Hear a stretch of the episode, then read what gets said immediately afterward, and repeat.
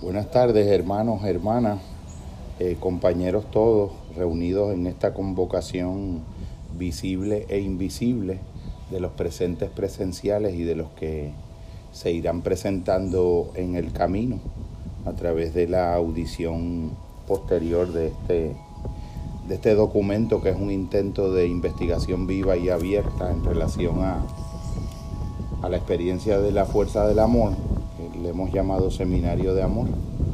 Entiendo que este sería como nuestro octavo eh, encuentro. Una, ¿Cómo? El octavo no, Eh, en- sería octavo o noveno. el noveno. el noveno El encuentro, Sí. eh, básicamente surge como una iniciativa para reflexionar eh, el amor desde los niveles más transdisciplinarios o interdisciplinarios eh, posibles. Eh, nos hemos movido eh, utilizando la fuente de inspiración de algunos autores seminales Claudio Naranjo, del que hemos hablado en otros momentos específicos, la noción del enneagrama, el autor sabio jesuita hindú Antonio de Melo, el compañero conferencista internacional de los años 70 y 80 en los Estados Unidos, eh, Leona- Leonardo Leo Felice Buscaglia, un compañero que supo en su momento entender la crucialidad del tema del amor como el tema fundamental de nuestro tiempo y entendiendo también como, como entendemos ahora nosotros en nuestro análisis que el amor es una de las, de las grandes crisis del mundo contemporáneo. Eh, el amor de algún modo ha pervertido degeneradamente en unos colapsos de productos, en unos colapsos de mercancía. Eh, el neoliberalismo lo ha integrado digeridamente eh, como parte de su oferta ideológica y de algún modo es rescatar una mirada diferente, rescatar una mirada que también haga honor a, a un intento de respuesta contestatario a, a los planteamientos aquellos recogidos en la síntesis de, del poeta eh, puertorriqueño Eric Landrón, de que somos una sociedad que hemos hecho del egoísmo una virtud, de la avaricia una misión de vida, de la competencia a la convivencia, de la euforia a la felicidad. Ese egoísmo que ya venía siendo advertido y estudiado eh, por los antiguos padres del desierto bajo la forma de la filautia o la filautía, eh, el amor autoinfatuado de vanagloria soberbia eh, de sí mismo, que es el precursor de, tal vez el germen precursor en el origen de la historia del espíritu occidental, de lo que acaba siendo el egoísmo contemporáneo y sus variantes modernas y posmodernas también, eh, que fueron de algún modo hasta eh, avaladas por el desarrollo de una subjetividad en la filosofía a través del sujeto cartesiano, del sujeto de derechos y de deberes kantiano y del sujeto autónomo fragmentado eh, nihilista posmoderno, aquel que nos, eh, nos planteaba Keiji Nishitani en su crítica, de que era una imposibilidad, era un callejón sin salida, una subjetividad que ha negado el, el referente sagrado de todo otro y que ha quedado auto, autoenclaustrada, como tú muy bien has enfatizado, Evelio, tantas veces, en un sujeto que desconoce la sacramentalidad de todo lo demás menos de sí mismo y por lo tanto acaba nihilistamente fracturado y aislado en una esquizofrenia del yo que acaba siendo, eh, a nuestro parecer, una de las psicopatologías, la psicopatología fundamental de nuestra cultura no es la esquizofrenia, sino el egoísmo. Y siempre planteamos que cuando pasen los siglos y se mire a este momento histórico, miraremos con sorpresa, si es que seguimos existiendo, que esto fue un momento cultural que exacerbó a grado de virtud heroica la psicopatología eh, más eh, fraudulentamente normativizada por la publicidad y por los mensajes de la cultura, que en el fondo no es la esquizofrenia, no es la bipolaridad, no son los trastornos del eje 2 de la personalidad, sino el egoísmo humano. Y nosotros estamos buscando eh, conectarnos con una manera de reflexionar el amor que sea una, una respuesta directa y que eh, permita esa experiencia auténtica de amor propio legítimo y auténtico, en donde eso puede ser definido como un egoísmo donde todo lo demás está incluido como sagrado, versus el egoísmo que es un amor propio donde todo lo demás está excluido como profano. Eh, estamos acá los compañeros Miguel Dávila, eh, Evelio, doctor Evelio Yero Pérez y este servidor en este eh, nuevo encuentro para los seres presentes, ausentes, visibles, invisibles, presentes y pretéritos. Bienvenidos hermanos. Si quisieras compartir algo, Evelio.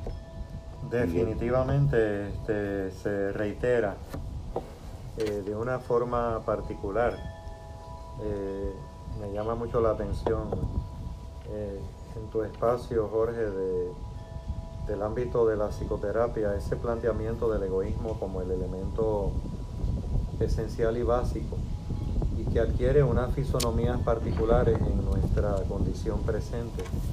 Eh, gracias a la luz divina, pude salir muy bien de los procesos durante la semana que pasó. No obstante, percibo en los ámbitos de trabajo, tanto en mi tiempo de jornada completa como parcial, en las dos universidades en las cuales estoy, eh, una dinámica de ese egoísmo depredador más intensificada este, en la interacción humana como resultado del aspecto concreto de la pandemia y del COVID-19 donde podría esperarse que pudiera haber como resultado de una pandemia una dimensión, yo ahora lo, ya me imagino quién está bien, yo lo llamo después. Me imagino que yo imaginaba, y quizás de una manera un poco ingenua, que la, la dimensión de una crisis como esta iba a acentuar una mayor humanidad, sin dejar de ver esa humanidad y más allá de las máscaras. Eh, no, no, me refiero solo a las máscaras del COVID, sino a las máscaras humanas, ¿no? Como diría Erwin Goffman. Yo imaginaba poder ver una acción más explícita en la dirección de el altruismo. Sin embargo, veo un acrecentamiento del egoísmo sin obviar las excepciones y sin obviar eh, detrás incluso de esos, de esos actos egoístas, eh, la gran desesperación inherente en el proceso humano vigente y hablo de una cultura organizacional particular que experimento, pero creo que no es un proceso exclusivo en esas coordenadas. Tengo la, la fuerte intuición de que no es un proceso exclusivo en esas coordenadas. Entonces eh, me viene a mente una reflexión de San Bernardo que dice que la falta de autoconocimiento de nosotros mismos, de un verdadero autoconocimiento, genera soberbia, pero el desconocimiento de Dios genera desesperación. Eh, y entonces, desde esa perspectiva, no dejo de tener una mirada compasiva no solamente para mí, sino solamente para eh, lo que he percibido esta semana.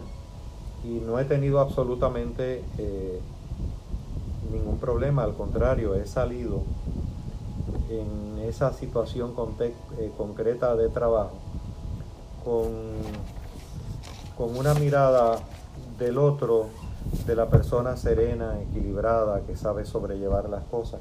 Pero sin embargo he visto y puedo intuir, eh, yo te diría que desesperación. Desesperación. O sea, esa modalidad del egoísmo.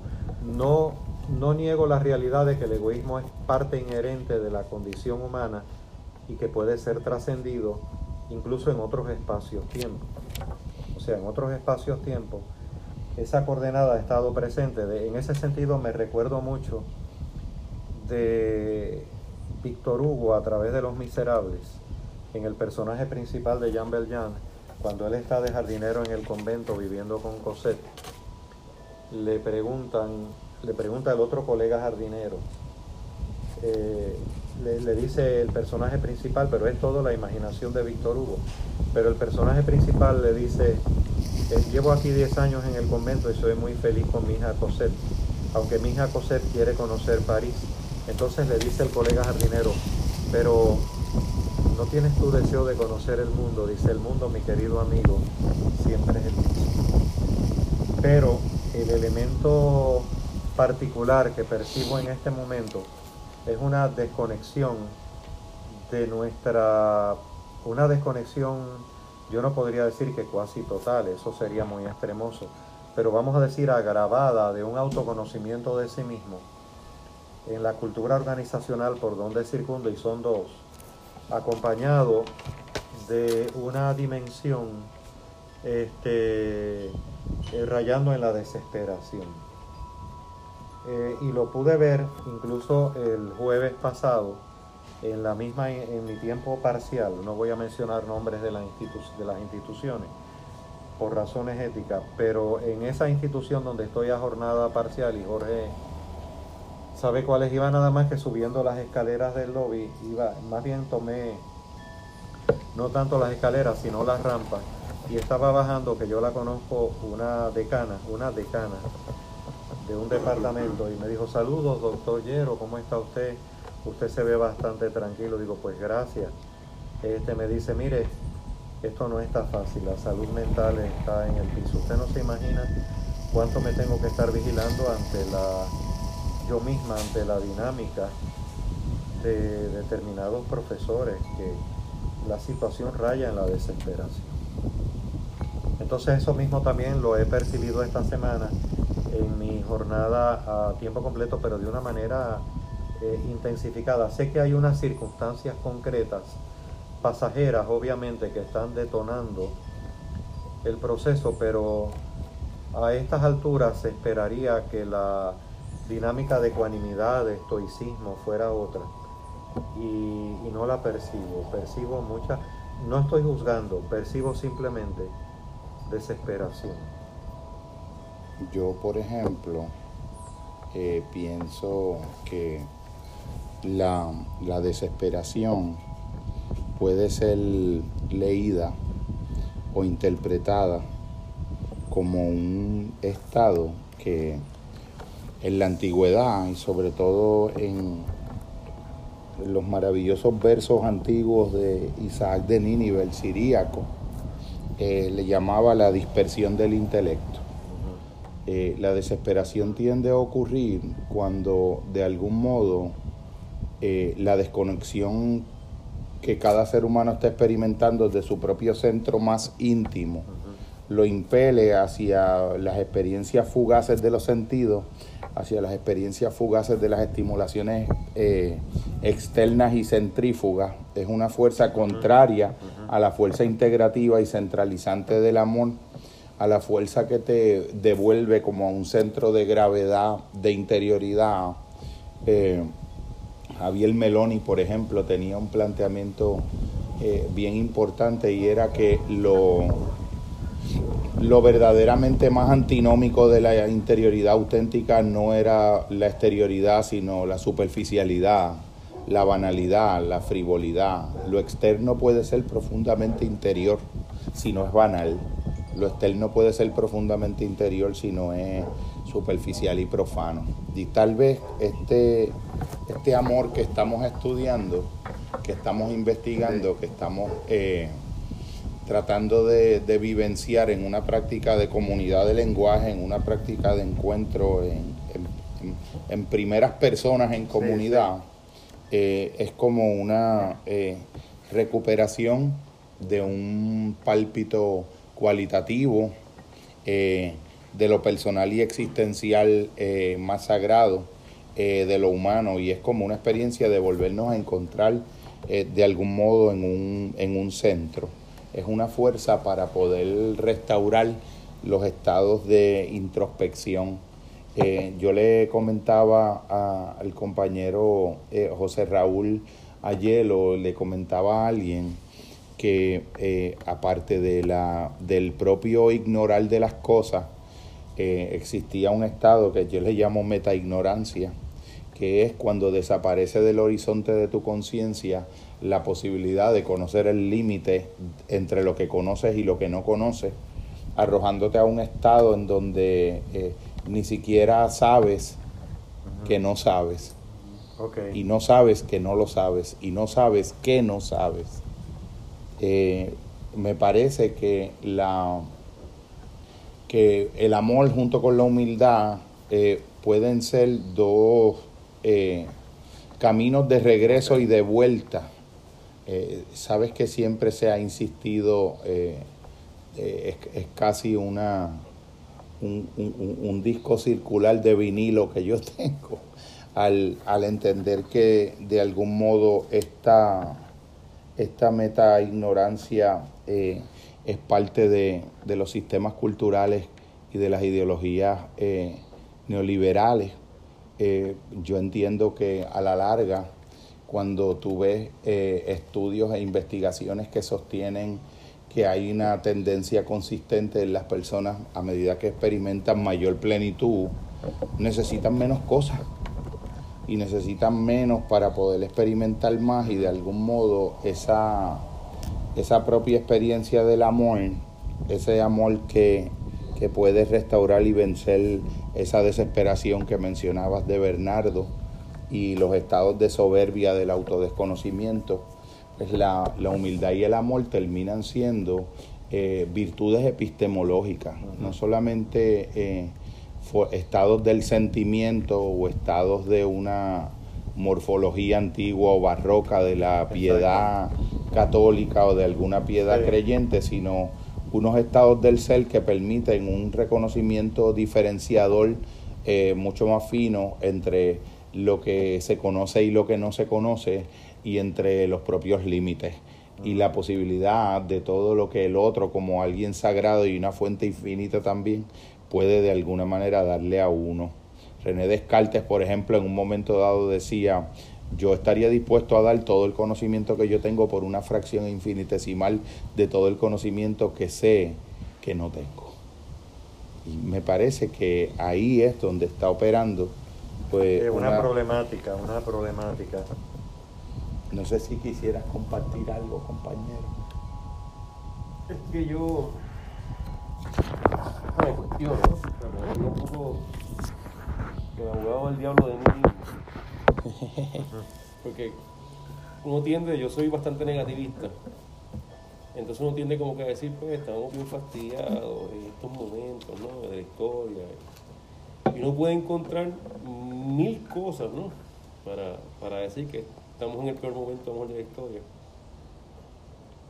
Y yo pregunto, pero esa desesperación no ha sido la condición humana siempre, históricamente. si nosotros vemos el arte, la literatura, eh, siempre está, eso está presente. Erasmo de Rotterdam. La constante que resaltaba Borges de que el ser humano siempre le ha sido más fácil representarse el infierno que el cielo. estamos en un momento... un Erasmo de Rotterdam cuando escribe Elogio a la locura, donde planteaba que todas eran locuras en su contexto de espacio-tiempo. Las actividades humanas las percibía como locuras. Eh, eh, o sea, esa percepción que tú traes está interesante. ¿no? Es una, es una pregunta que me tengo a mí mismo. O sea, ¿hasta qué punto le estamos dando vueltas a algo que, que siempre ha estado ahí? Vueltas a algo que siempre ha estado dando vueltas en torno a la vuelta de la noria. estamos buscando mil caminos para llegar a ese mismo sitio. No sé, es una, es una, es una pregunta que, que, me, que me cuestiona. Yo a veces he pensado. Porque, que eso. Sí, sí. Vuelvo a hablar de Picó lo que ellos peleado. en la introducción, ¿lo has leído el libro? No, no, lo he leído, en, particular. En la introducción de Pico de lo que ellos peleado, para hacer la introducción corta, ¿no? él, él, él, explica que está haciendo los estudios de las, de las entradas diarias de la policía en el autor de los 40, los 50, los 30, qué sé yo. Y empieza a ver que todas las entradas son vecino mató a vecino porque se acostó con la esposa. El, vecino mató al hijo de fulano a machetazo porque brincó no sé qué rollo. Y está todo una cuestión catastrófica, ¿no? Del campo de Utuado, de, esa época. Y al final dice, vecino mata a vecino porque robó lo que ellos peleado. Y ese es el libro de Gallo. Entonces él dice, él habla sobre una cuestión de que siempre tenemos una añoranza de, de un pasado mejor o diferente. Dice, pero mira esto que está, que está, que son las entradas de la policía. Acá Esa noción de Jorge Manrique de que cualquier tiempo pasado fue mejor. Exacto. Pero sabemos este, Entonces no sé, me en la teorización psicológica de la memoria, cómo la memoria constituye una construcción de carácter interpretativo. Ahora, que, me- que edita narrativamente. A mí viene a mi mente. Mira, perdona que te, sí, perdona que te sí. que se quedó esto. Sí. Una cosa que me pasó con una amiga, que no voy a decir nombre, pero esta amiga, yo siempre he sido gordo ¿verdad? con mi vida. Y esta amiga era gorda en high school, y siempre fue gorda y está gorda. Y está bien, o sea, no lo digo, no lo digo, o sea, no lo dices en no lo digo en sentido, sentido No te malo, vale. está, Sin bien. Es what it is. no lo dices este, con, con adjetivos. Exacto. Pero ¿qué pasa? Me la encuentro un día. Ah, ¿cómo estás, Miguel? Bien, ¿cómo estás? Y ese me dice, eh, ay, este, chico, este, no he podido ir al gimnasio últimamente. Y yo, ah, pues cuéntate, ¿sabes? Este, trata de hacerlo para que hagas ejercicio, no sé qué rollo, bla, bla, bla. Y mira cómo estoy. Y yo, estás igual. O sea, pensando yo por dentro, estás igual de siempre, o sea, no está mal ni bien, estás igual. Pero no le dijiste eso. No, no, no, no. Porque imagínate Yo pensando, la percepción que hubiera No, tenido ella. No, pero yo pensaba, Sí. estás igual. Pero Sí, ese sí. yo vengo a mi mente, en ese momento, esto fue hace 20 años, tú sabes. Pero en mi mente, en ese, año, en ese momento dije, esta mujer se reinventó a sí misma su pasado. Ella se reinventó y me lo reinventó a mí sabiendo que yo sé cuál era ese pasado. Que eso sí es pretencioso. Canonizar esa visión en la propia mente de uno. Un engaño, o sea, me engaño yo mismo al frente del otro que sa- Como si estuvieras pasando por alto el hecho de que el otro estaba allí en ese mismo pasado que tú estás narrando. Sí, era- y, y Una gran, a lo Aaron Beck, una gran distorsión cognitiva. Sí, sí, sí. y puede, ser- puede sonar una, una gran tontería, distorsión cognitiva. puede sonar una tontería, pero No lo es. me, No, dice, no lo es, me dice no. mucho de lo que el ser humano mentalmente- Hace cuando reconstruye la realidad, Claro. cuando la recuerda. hasta qué punto nos conocemos nosotros Bueno, yo creo que al, al planteamiento que tú traes, eh, que lo encuentro totalmente válido, coincidente con esa lectura de Víctor Hugo en la novela Los Miserables, que es bellísima. Les recomiendo la película de Liam Sí, Neeson. Sí, buenísimo. La versión, la, la pudiste ver de Liam De Anna. Anne, Hath- Ha- Anne Hathaway. No, no, Eh, no, es la de Claire Danes. eh, el actor, el actor inglés, Liam Neeson y el actor eh, irlandés Liam Neeson. Liam no, Neeson. no, no. Liam Neeson, Liam Neeson. Para mí en cinematografía es la mejor versión de Los Miserables, de la novela clásica del romanticismo Una de obra. Víctor Hugo. Una obra de arte. Eh, es una obra de arte, si un día la puedes ver, del actor irlandés Liam Neeson. Entonces la connotación en Francia de los Les Miserables no es la que tiene para nosotros. Los miserables son los más pobres, los que no tienen nada. Lumpen, lumpen. El lumpen social, lo que le han llamado el lumpen social. Deja que... Sí, sí. Tremenda película esa, me encanta. Esa versión, Jorge, si la puedes ver un día, es una exquisitez de versión porque mantiene la esencia de la novela. Aquí me envió Ana para... Ay, qué Ana, maravilla. este, Gracias. Entonces, este... Yo quería comentar algo. Pero de- déjame terminarte esta idea un momentito. Eh, entonces, a lo que está diciendo Miguel, eh, ese encuentro del imaginario de Víctor Hugo, del personaje principal, cuando le dice al amigo jardinero, cuando el amigo jardinero le dice, "Mm, al igual que tu hija Cosette, no quisieras salir de este convento y estar, era el jardinero del convento y ir a París, entonces le dice, el mundo, mi querido amigo, es el mismo. Este, ahora, pudiéramos acentuar unos matices, que es a donde quiero ir, unos matices o unas características por donde se expresa esa misma característica inherente a nuestra existencia, a nuestra fenomenología que está presente desde los albores de la humanidad, pero qué matices particulares tiene impide, eh, o vamos a decir que tiende a obstaculizar el camino del amor, aunque el camino del amor no es obstaculizable, por otro lado, pero esas características eh, eh, porque quizás parto de una premisa que no necesariamente tiene que ser compartida por Miguel, pero la última parte del Padre Nuestro dice, porque tuyo es el reino, el poder y la gloria. O sea, en términos humanos y en castellano antiguo, God is in charge. Pero ¿cuáles son los matices o características de esta época que acentúan ese egoísmo eh, que puede haber tenido diferentes nombres en la antigüedad, que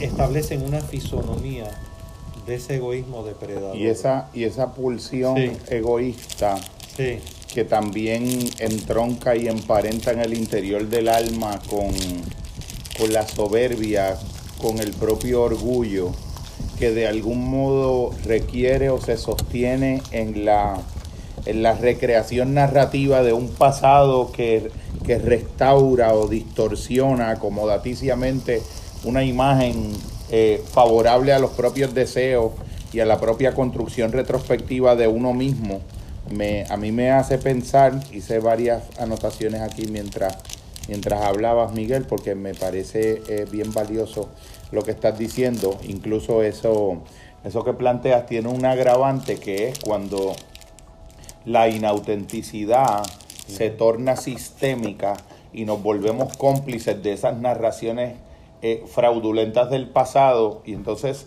tú Jorge con- Manrique, cualquier tiempo pasado tú, fue tú conscientes es, es como que nos ponemos de acuerdo sin ponernos de acuerdo, de un modo tácito, a alterar la historia o alterar la verdadera autenticidad de los hechos como fueron a través de yo permitirte que te mientas en tu narración de ti a mí y tú devolverme Ese favor.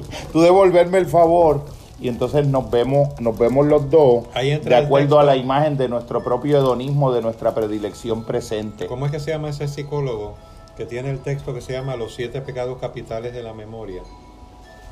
Es un texto que se llama Los siete no pecados lo capitales de recuerdo la pero memoria. sí que lo he escuchado pero quería quería Adelante, ahora mismo lo localizo el nombre. quería mencionar A Cesa- eh, algunas diferentes menciones aquí. La primera era de Cesare Pavese, es un, un escritor eh, maravilloso de, eh, de la Italia, creo que de los 40 o de los 50, la Sí, época de, de bueno. Benito Mussolini, pero él en un trabajo que se llama El oficio de vivir, el oficio de poeta, elaborar estanca, que era una traducción de Seis Barral buenísima que hubo hace muchos años, había una parte donde él mencionaba, era como un libro de aforismo y de reflexiones, y él mencionaba que cuando él miraba eh, la idea de que todo tiempo pasado fue mejor, A los Jorge y de- Manrique, y de que- recuerda el alma dormida. y, de- y que existía como una especie de edad de oro eh, en la infancia. Disculpa, para que tú continúes, Daniel Schachter, Oh. Los siete pecados capitales de la memoria, es un psicólogo que se ha dedicado a trabajar la construcción de la memoria, la Eso- construcción Eso está muy bueno. cognitiva de la memoria. ¿Cómo se llama el apellido cómo se escribe? Ahora te, lo, ahora te lo muestro.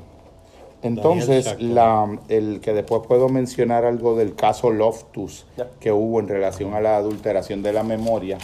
Pero Cesare Pavese decía que el, el carácter universal de la tendencia eh, que la nostalgia hace que todos los seres eh, experimentemos casi unánimemente una tendencia a la idealización de la infancia como un espacio de oro, eh, el, el Pavere sugiere que tal vez lo que, lo que hace eh, que la edad de el pasado de nuestra infancia nos sea en nuestra memoria, nuestra edad de oro no es no es acaso que cuando esa infancia era el presente, esa edad era verdaderamente de oro, sino que el, el- el efecto áureo, por decirlo así, lo produce la mirada retrospectiva.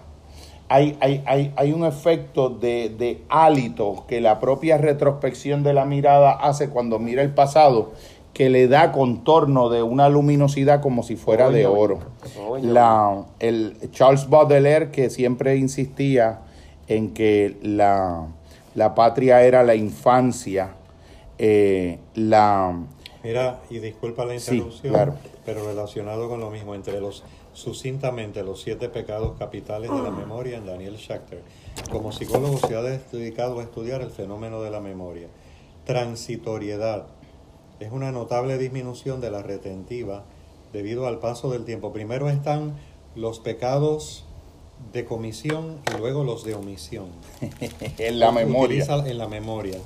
Eh, es una notable de transitoriedad, es una notable disminución de la retentiva debido al paso del tiempo.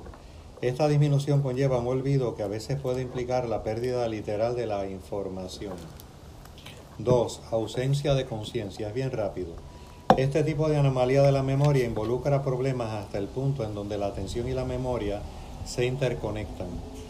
Los errores comunes de este tipo incluyen extraviar las llaves, anteojos o olvidar incluso citas, porque en el momento de codificación no se prestó la debida atención de lo que más tarde se tendría que recordar.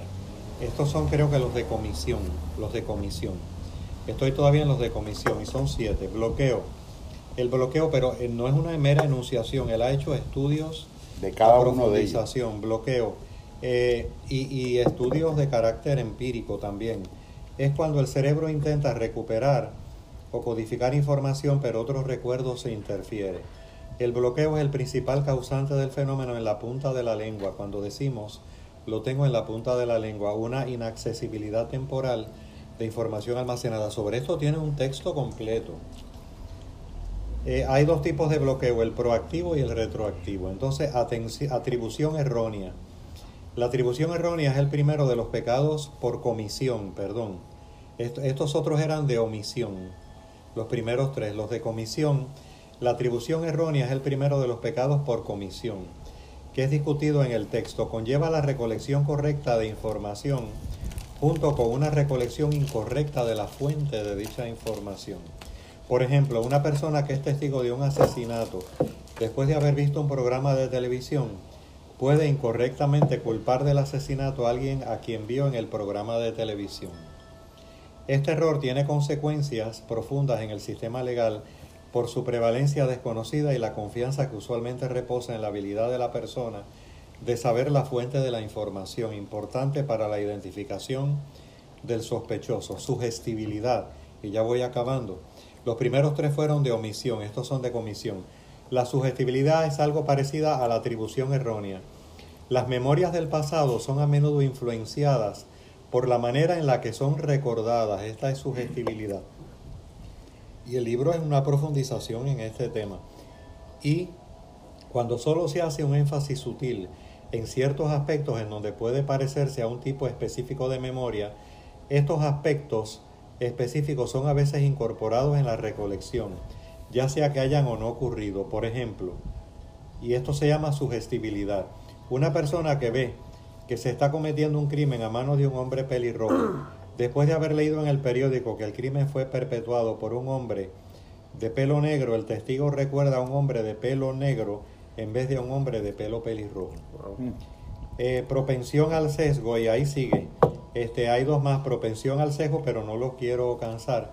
Pero es una profundización en esa construcción que le llamamos la memoria, aludiendo a lo que trae Miguel, y es todo un estudio teórico y empírico de la memoria. A mí me hace pensar todo esto. Sí. Em, yo recuerdo una vez que hice como un pequeño vídeo donde decía, es el pasado lo que se imagina y el futuro lo que se recuerda, y no al revés.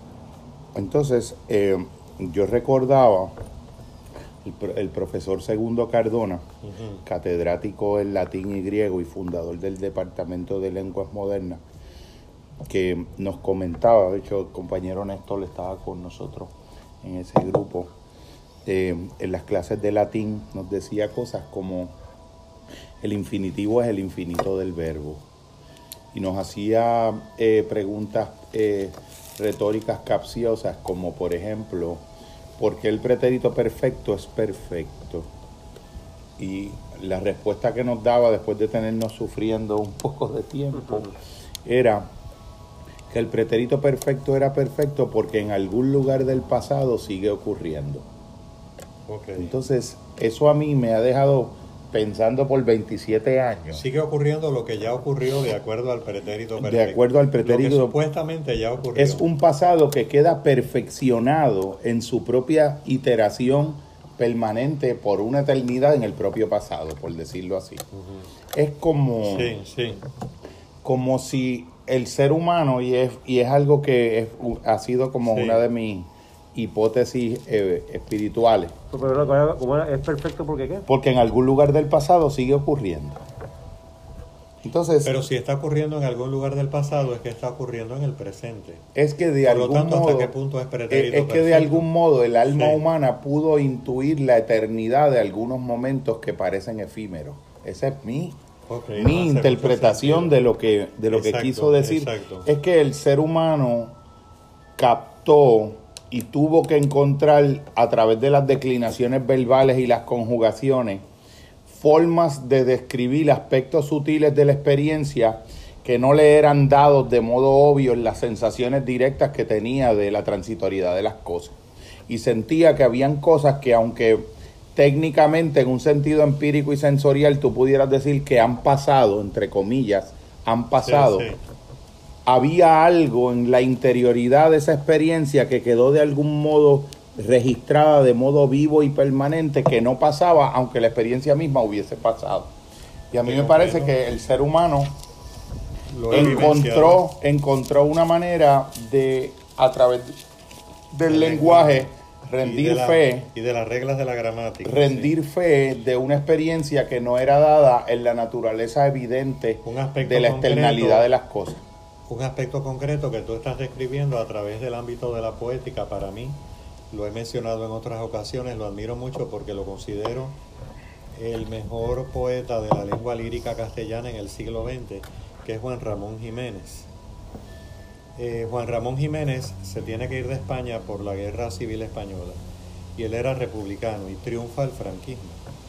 Entonces a su, a su pueblo mover le llama la luz dentro del tiempo. Wow, wow, Mira qué sugerente. wow.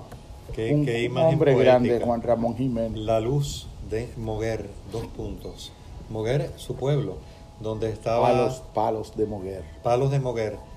Pero Palos de Moguer, dos puntos, es la luz dentro del tiempo. A mí me, Sí. a mí me parece que la, en la, obviamente el asunto de Sí, del el mejor poeta del siglo XX lírico, que Juan Ramón Jiménez en definitiva es un, un Sí. enorme, un- un- Sí, sí. una genuina inmensidad. Mi corazón siempre se inclina por César Vallejo. César Vallejo eh, llegó para quedarse en mi alma.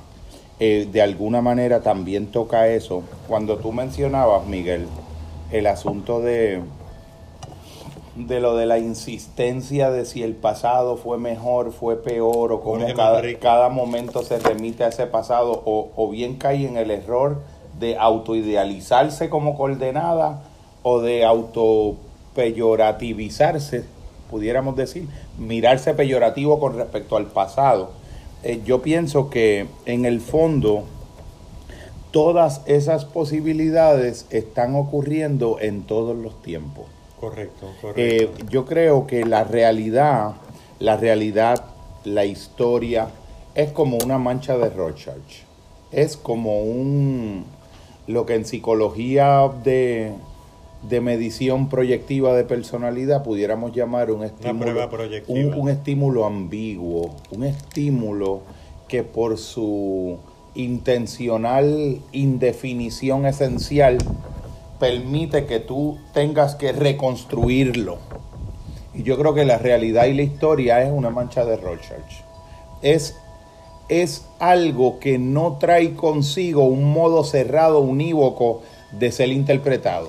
Por lo tanto, Es algo por- hermenéuticamente eh, vivo, incesante, que lo, puedes, que lo puedes estar leyendo desde una perspectiva muy condicionada hasta por el sesgo de tu propio estado de ánimo predominante en ese momento y puede dar un giro de Copérnico en cuestión de días, en cuestión de semanas, de meses o hasta de horas, el mismo día. Puedes tener una apreciación diferente de un pasado histórico, incluso de un futuro.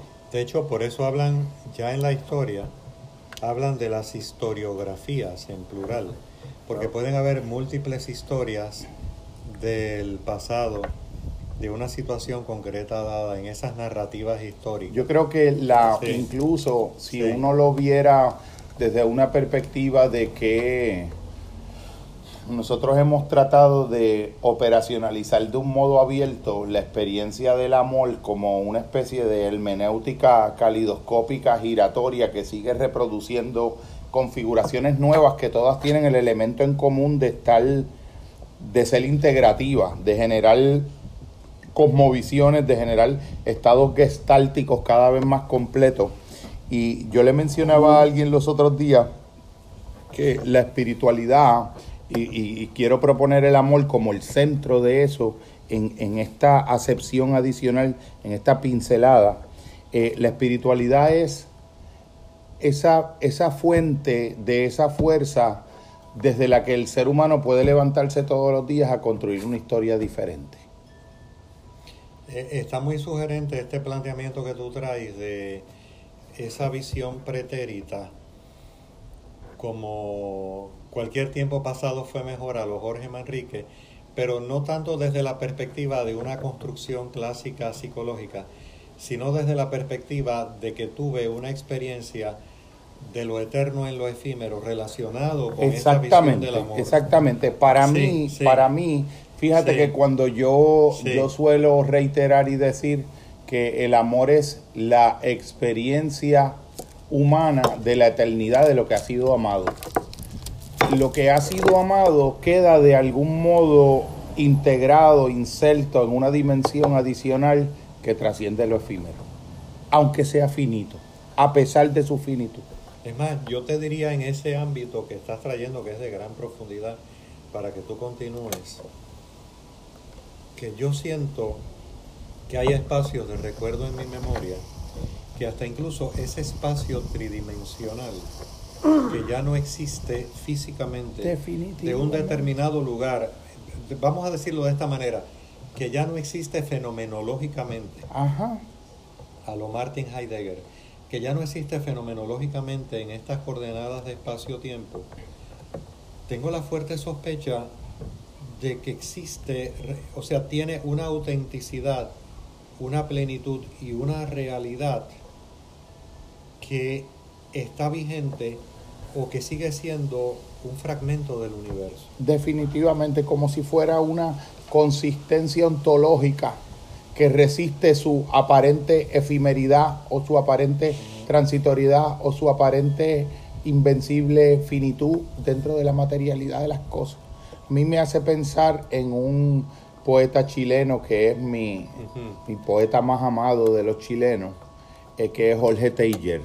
Ok. Y Jorge Teillier eh, tiene... ¿Cómo se escribe? eh, Jorge, como Jorge. Sí, como Jorge. Y Con- Teillier- con Y, Te- ¿verdad? eh, eh, Teillier, no con doble L. Ah, Teillier, con Teillier, latina, sí, Teillier, Teillier.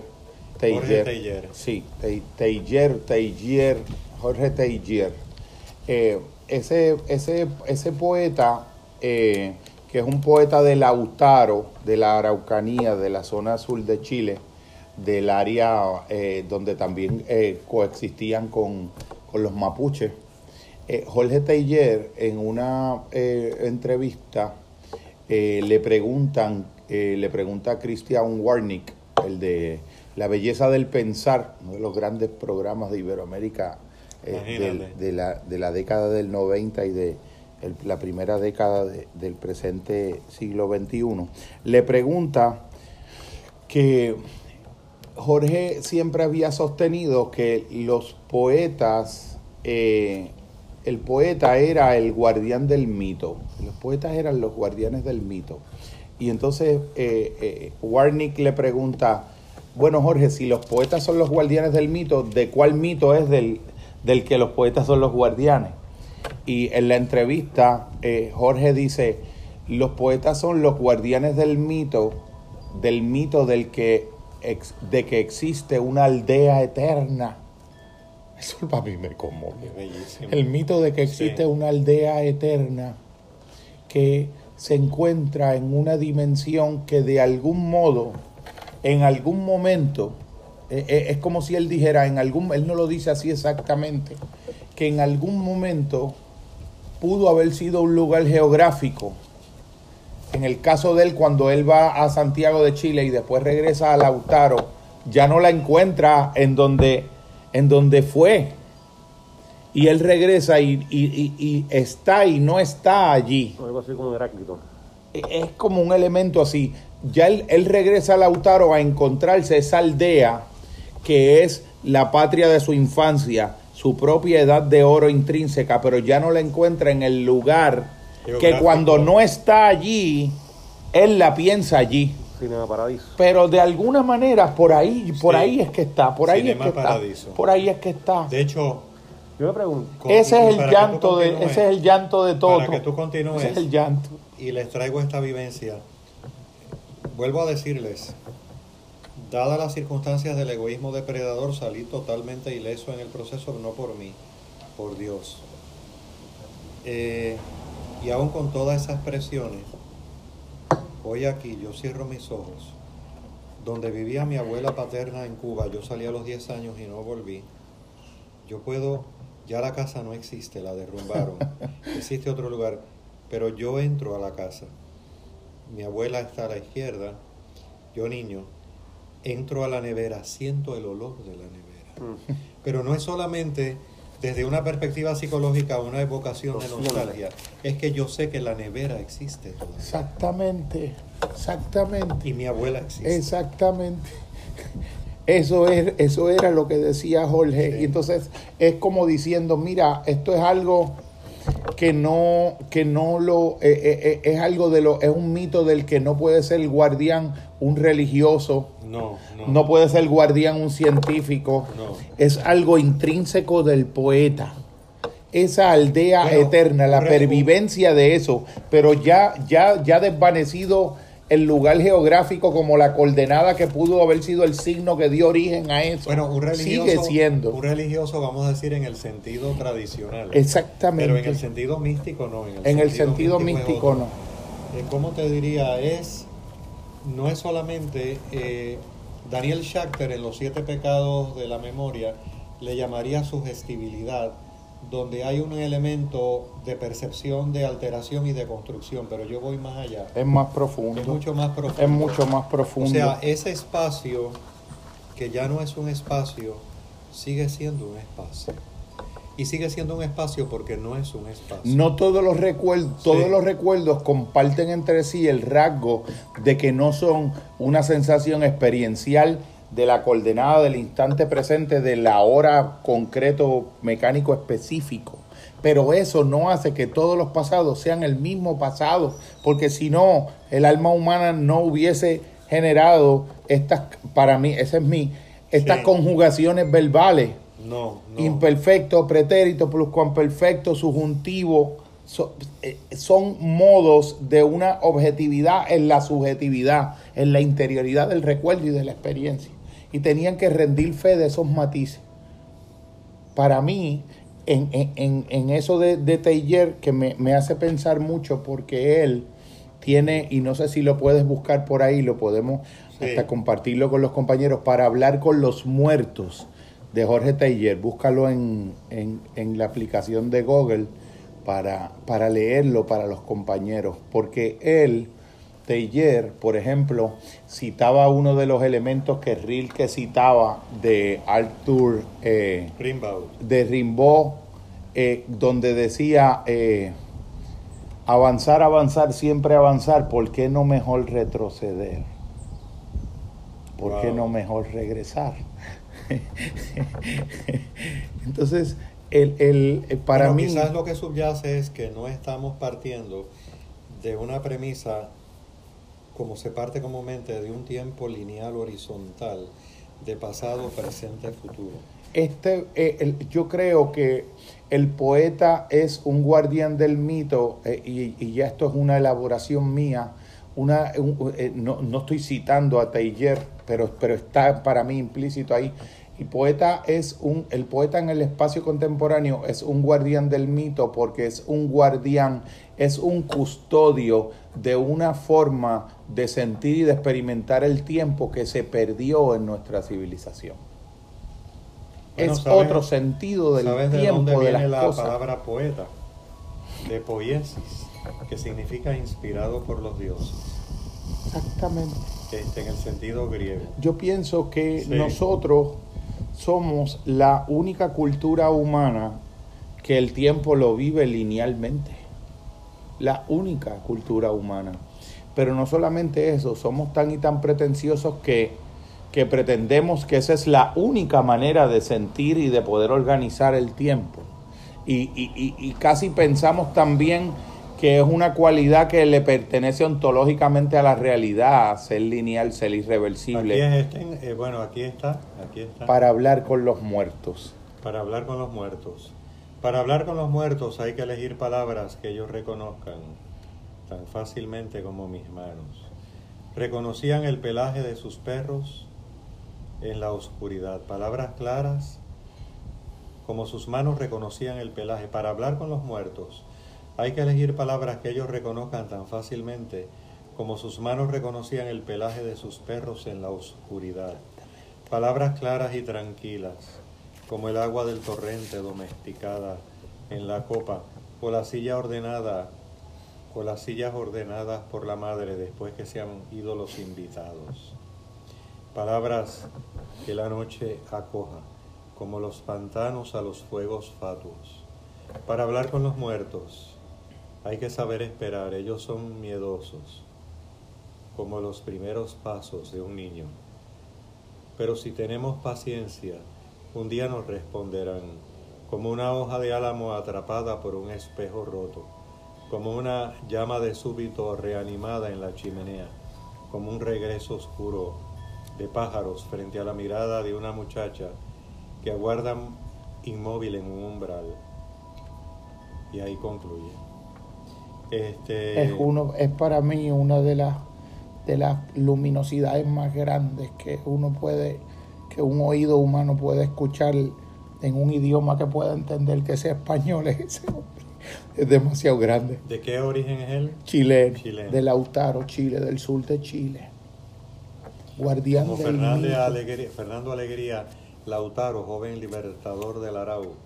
Un, un- un- hombre que Una entendió, eh, después le voy a compartir algunos pequeños documentales así rústicos que, Sí. que se hicieron de él, pero un hombre que, que mirar su vida, mirar su testimonio, mirar su legado poético, mirar hasta su comprensión del alcoholismo que vivió, hasta Wow. eso es luminoso en él, Wow. porque te revela un sentido de la eternidad te, te- te permite como que ir elaborando una relación que tiene la nostalgia con, con- con- con una forma de antesala de la eternidad. Mira este breve de, miren este breve de Jorge, escuchen este breve de Jorge Luis Borges, La tarde. Las tardes que serán y las que han sido son una sola, inconcebiblemente, Exactamente, exactamente. solo un claro cristal, solo y doliente, inaccesible al tiempo y a su olvido. Son los espejos de esa tarde eterna que en un cielo secreto se atesora. En aquel cielo está el pez, la aurora, la balanza, la espada y la cisterna. Una y cada arquetipo. Así Plotino nos enseña en sus libros, que son nueve. Claro, Bien puede ser que nuestra vida breve sea un reflejo fugaz de lo divino.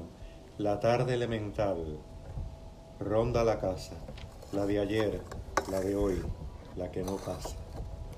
Esas son las razones por las que la compañera que te hablaba los otros días Sí. entendía que era un místico y yo decía, no lo es, pero es algo, es algo casi tan incomparablemente eh, facsimilar en el sentido exacto.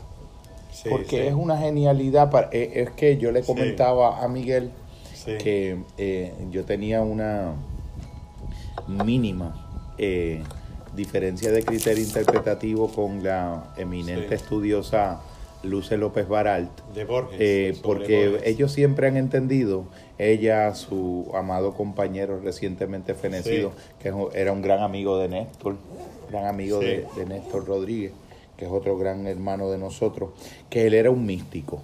Entonces yo, yo siempre he entendido que no lo era, pero que era algo no menos asombroso que ser un místico. Era alguien que alcanzó un nivel de sublimidad y sutileza en su magnitud de genialidad que podía reproducir un fenómeno místico de un modo tan idéntico al original místico que no podías reconocer la diferencia. Para mí ese es Borges. Pero en que en su proceso entonces de vida No era un místico. no, no, No era un no era un místico. era fundamentalmente un poeta que podía escribir incomparablemente bien sobre el misticismo, reflejarlo casi en una copia de un original que era casi el original En mismo. un aeropuerto de Miami lo vio José Vilasuso, el amigo mío cubano de, de 90 años de edad, y tú sabes lo que le dijo, lo vio. Le dijo, maestro, ya él estaba no vidente con su bastón. Dice, maestro, en Puerto Rico apreciamos mucho su obra. Y entonces, ¿quién me habla? Estaba con el bastón. Yo, José Vilasuso, profesor de literatura. Maestro, va- valoramos mucho su obra en Puerto Rico. Dice, en, en, en San Juan de Puerto Rico, dice, sí. Dice, dígale que están locos.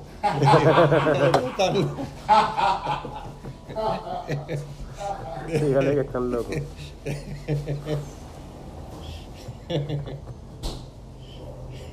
Lo que pasa es que en, Sí. en- hay- en- en- en este asunto de la poesía, Sí. autores como Teillier, No, está bien, ya.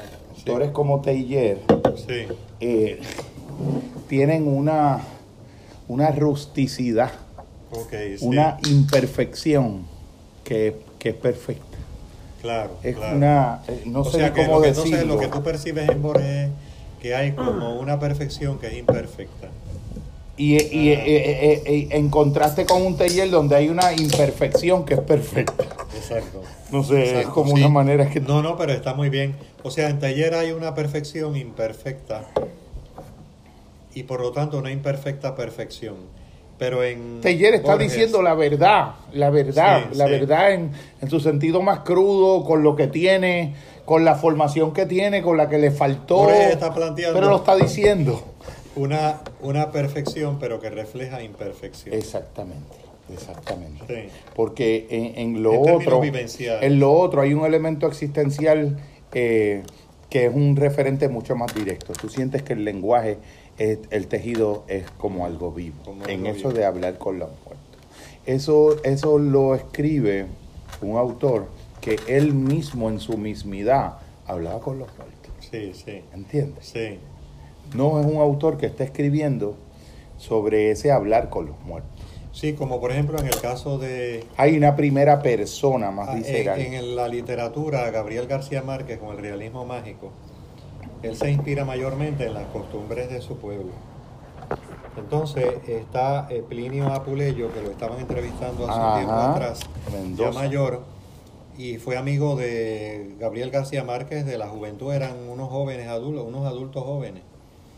Entonces, eh, parte de, dice que Aracataca, el lugar de origen de Gabriel García Márquez, fue la inspiración. Y dice que lo notó porque un día eh, Gabriel García Márquez le presentó a la tía que llegó a la casa. Y la tía le dijo, bueno, nos vemos. Que hoy es sábado, nos vemos. Son, son las tres, nos vemos. Entonces, cuando se fue, le dice Gabriel García Márquez, ¿tú sabes por qué se fue, tía?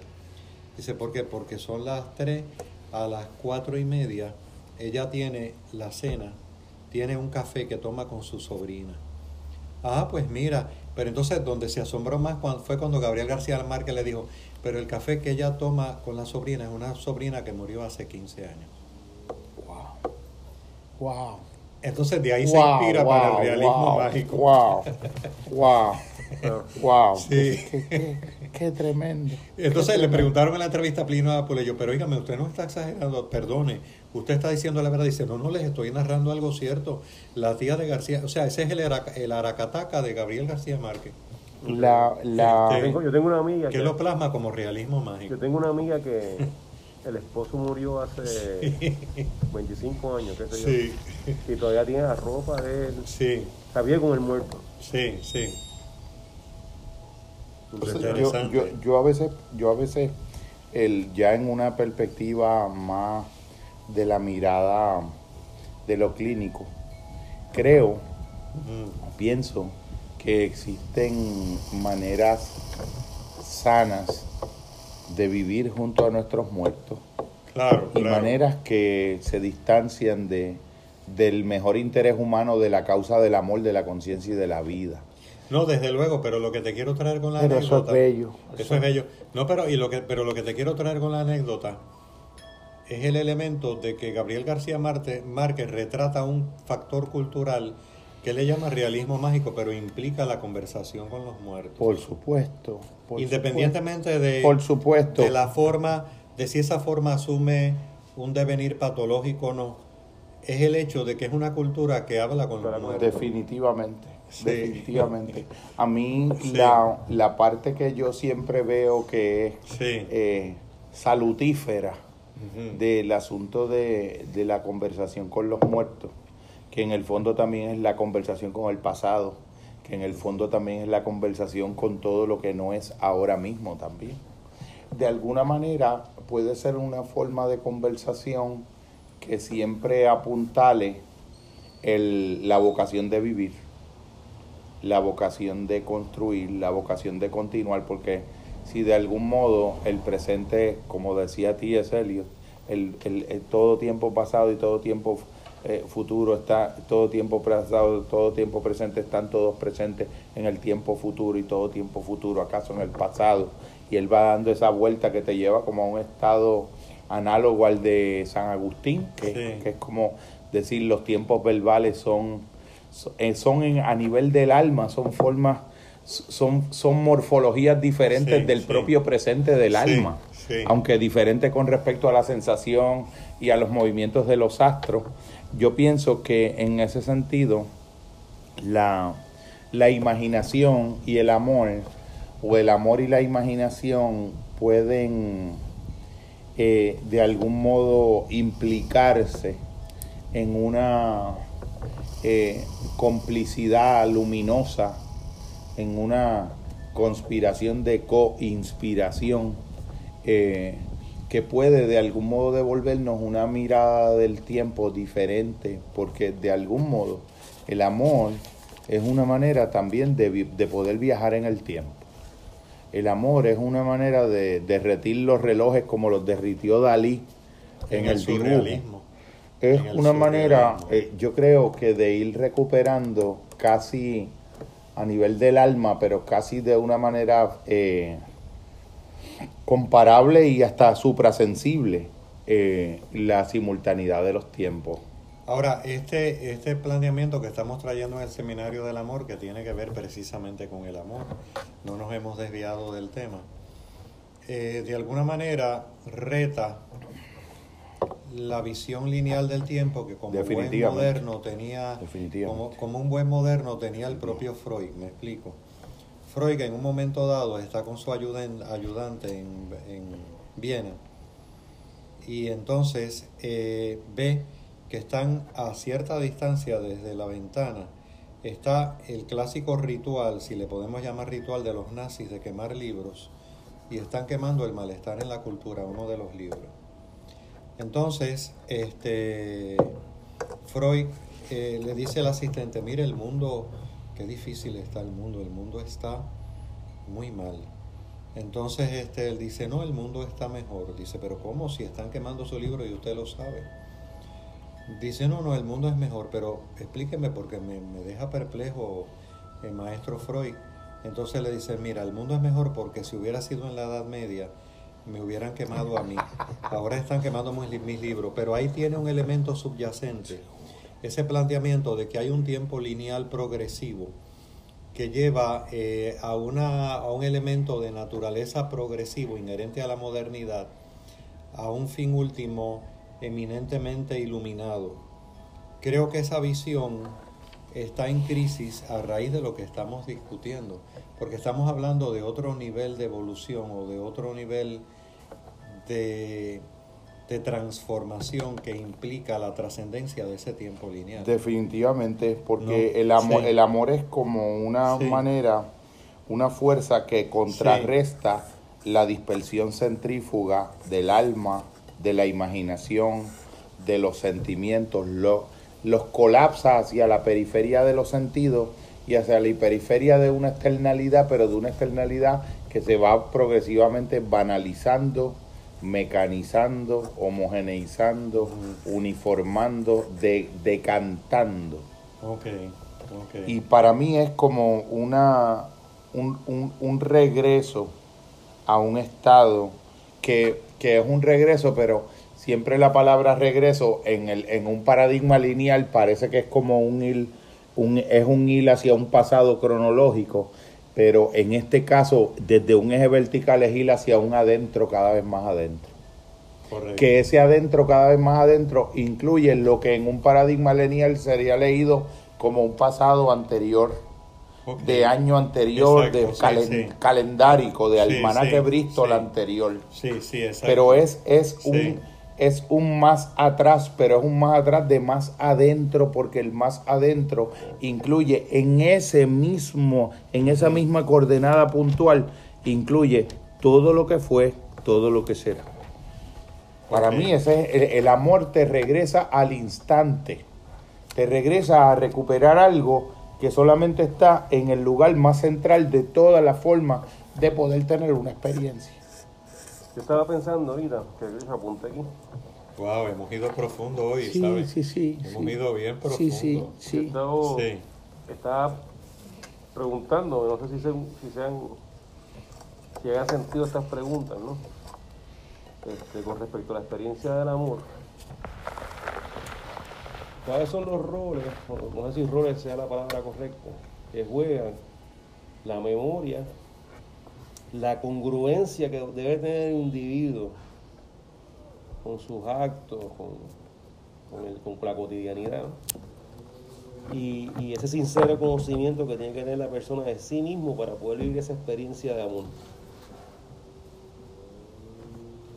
O sea, el papel, si te entendí bien, el papel de la memoria, el papel que juega la memoria en esta vivencia del amor en relación con la coherencia de sí mismo no, no, son, pueden ser roles aparte, pero ¿qué, roles juega eso en la experiencia de O sea, la congruencia de uno mismo, me refiero, suponiendo. Para un ejemplo, que me pasa en la cotidianidad, hablando con gente.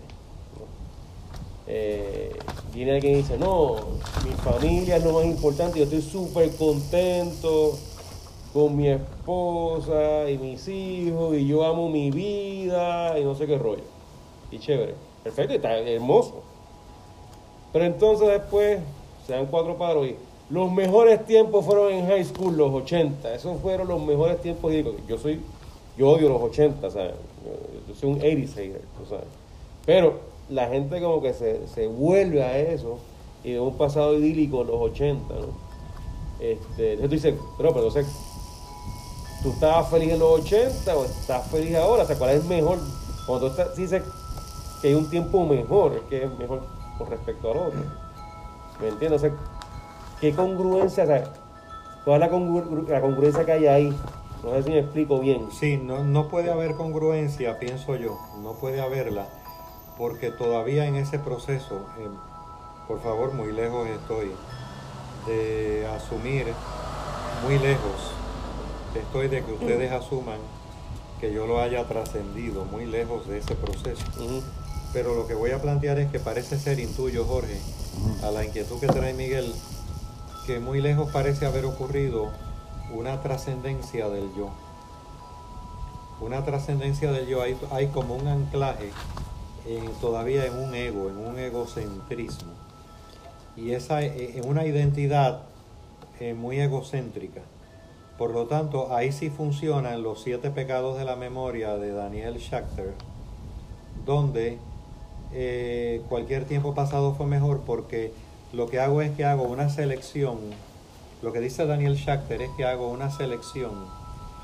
Eh, hago, una un elemento, una selección parcializada de un recuerdo del pasado en franca omisión de otros aspectos. En franca omisión de otros aspectos. ¿no? Eh, por e- o, o una, o una selección de ese tiempo pasado por el hecho, Jorge, de que hay elementos en mi presente con los cuales realmente no me siento satisfecho.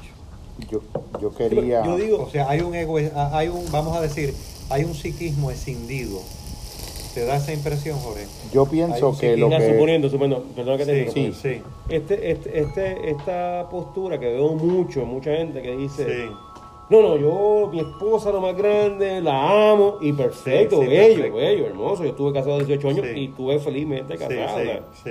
Eh, yo- mi esposa es lo más que yo quiero, esto es lo más importante, esto es lo más grande, ¿verdad? Pero después dicen, no, no, yo si salgo aquí no me vuelvo a casar. Sí, O sea, claro, o sea, no veo claro. congruencia. O sea, es posible que haya amor dentro de esa En falta esa de congruencia, en esa incongruencia. Desde una O perspectiva... desde la perspectiva del amor, para, para, para, realmente vivir la experiencia del amor, tiene que haber presente una congruencia del ser, no sé si es el ser lo que me Jiddu. Krishnamurti dice que no puede haber un real amor en esa situación. No puede haber un real amor porque hay una división psicológica, hay una, una casa fragmentada. Hay un estado de dispersión del intelecto. O sea, que hace falta una, con- una congruencia del sí. individuo. O sea, para, para realmente vivir la experiencia del amor a plenidad, tiene que haber. Yo creo que el, ser- el, el- el individuo tiene que llegar a su máximo grado de congruencia. No sé si esa es la palabra correcta. Definitivamente. Sí, sí. Yo quería comentar algo porque este libro... No, no sé si me entiendo lo que quiero decir. No, no, pe- perfectamente. Yo creo que eso es, eso es fundamental lo que tú estás diciendo.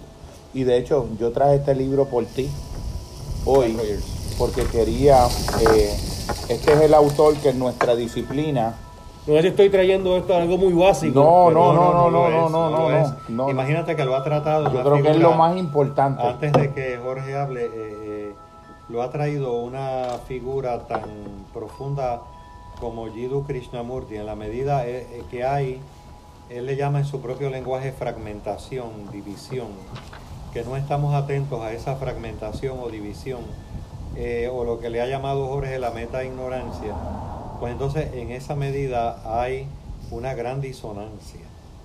Lo que, tú- lo que tú estás Sí. planteando es una condición sine qua non de cualquier tentativa de comenzar a poder atreverse a hablar de la posible vivencia de eso.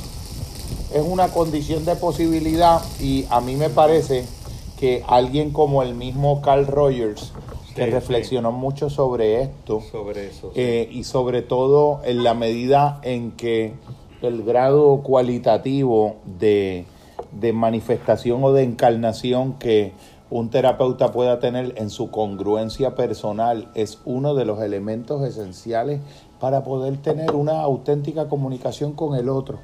Krishnamurti lo hubiese dicho de otra manera, Krishnamurti hubiese operacionalizado sin operacionalizar porque él no operacionalizaba, No, claro, claro. pero tú podías desprender de, de seguir atentamente su línea conversacional que sí estaba siendo operacionalizado, que hablar de pensar, nada más del hecho de pensar, eh, sin haber trascendido la memoria, el mecanicismo, los automatismos, los condicionamientos, era, era un absurdo, era un sinsentido.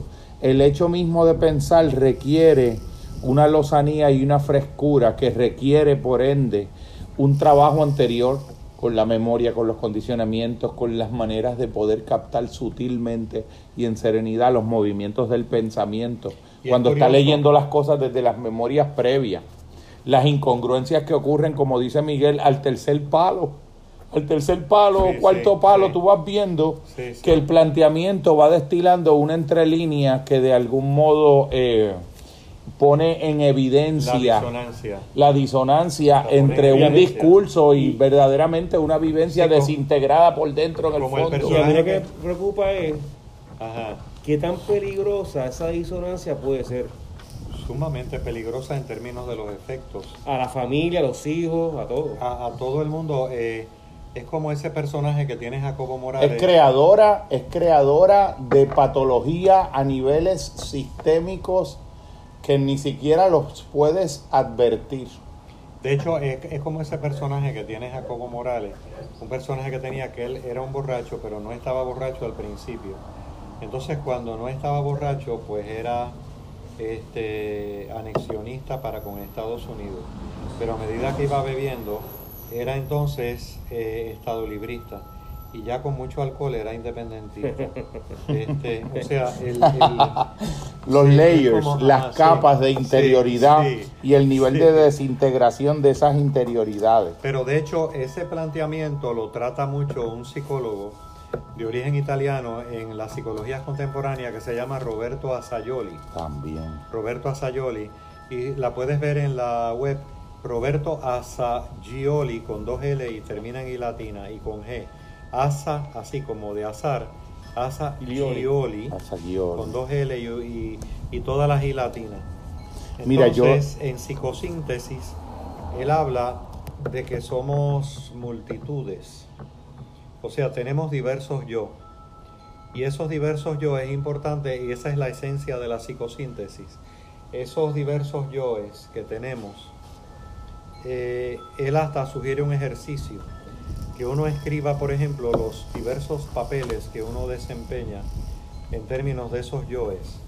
Por ejemplo, pues yo, un profesor, yo, un esposo, yo, un ser humano. Y entonces que esos, el ejercicio práctico es que los una y que imaginariamente eh, se adentre en el proceso de, de entablar un diálogo entre esos yo para que esos yo logren establecer una armonía. Yo pienso que la, la, identidad, si ese proceso se logra, a mí me parece que un estado de alta sintergia, diría Jacobo Greenberg Silverbaum, eh, sería de alta congruencia interna.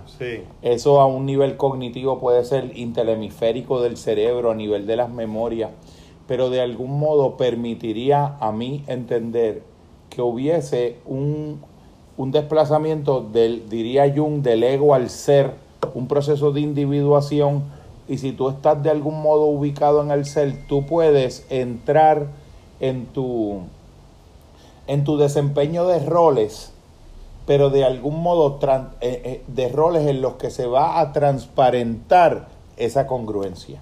Exactamente. Mientras más integrado tú estás en el ser, no en el ego. No en el ego el, el tú hacer la transición de un rol a otro no desintegra ese centro y sigue emanando de un mismo centro. Y entonces tú no sientes que es alguien que al tercer palo sería algo diferente del segundo, del primero, o que sería alguien diferente en su rol profesional versus en su rol de amigo versus en su rol de vecino. Krishnamurti que tanto criticó la memoria, pero era la memoria anclada en el ego. Claro, la memoria mecánica. La memoria mecánica anclada en el ego. El mismo Krishnamurti tenía una memoria genial. genial. Llegó a un lugar donde fue hace 20 años y aparecieron 20 años después las mismas personas, pero no los había visto hacía 20 años y eran como 15 personas. Y a cada uno les mencionó su nombre, no para darse el patada alguna, sino fulano, déjame, fulano, mengano, sutano, con verles el rostro.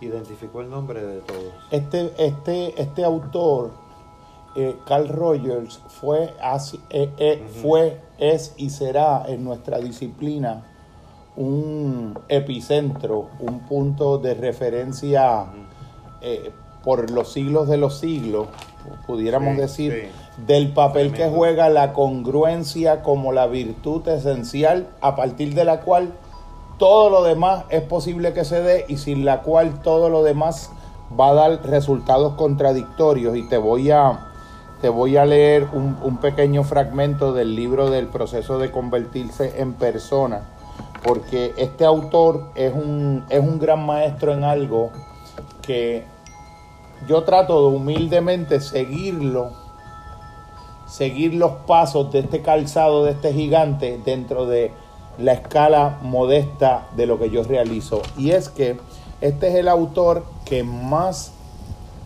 de los que yo conozco, incluso que Jung, que más convirtió su propio quehacer directo clínico su propio encuentro humano con cada ser humano en el, en el objeto de su mirada reflexiva posterior. Él no solamente era un terapeuta, sino que era un metaterapeuta, porque de algún modo cada encuentro humano que tenía regresaba en su corazón y en su mente a reflexionar sobre ese encuentro para poder derivar de la fuente vivencial directa de la experiencia de relacionarse con la gente su sentido de lo que era la psicología, su sentido de lo que verdaderamente era lo que permitía que los seres humanos cambiaran al interior de una relación. Y por ejemplo, en esta parte del segundo capítulo, dice, ¿cómo puedo crear una relación de ayuda? Mira lo que él dice.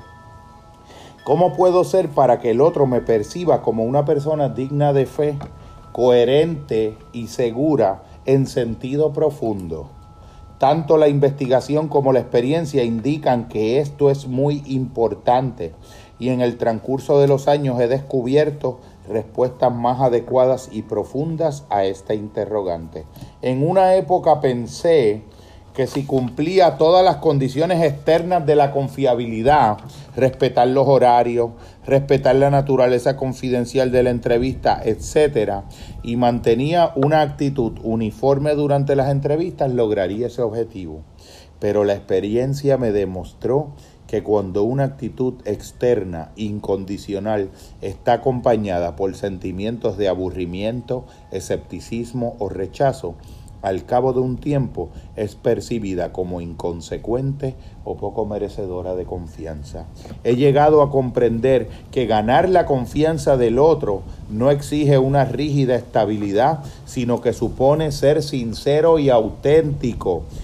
He escogido, mira, hace años donde cómo lo marqué esto, mira, mira.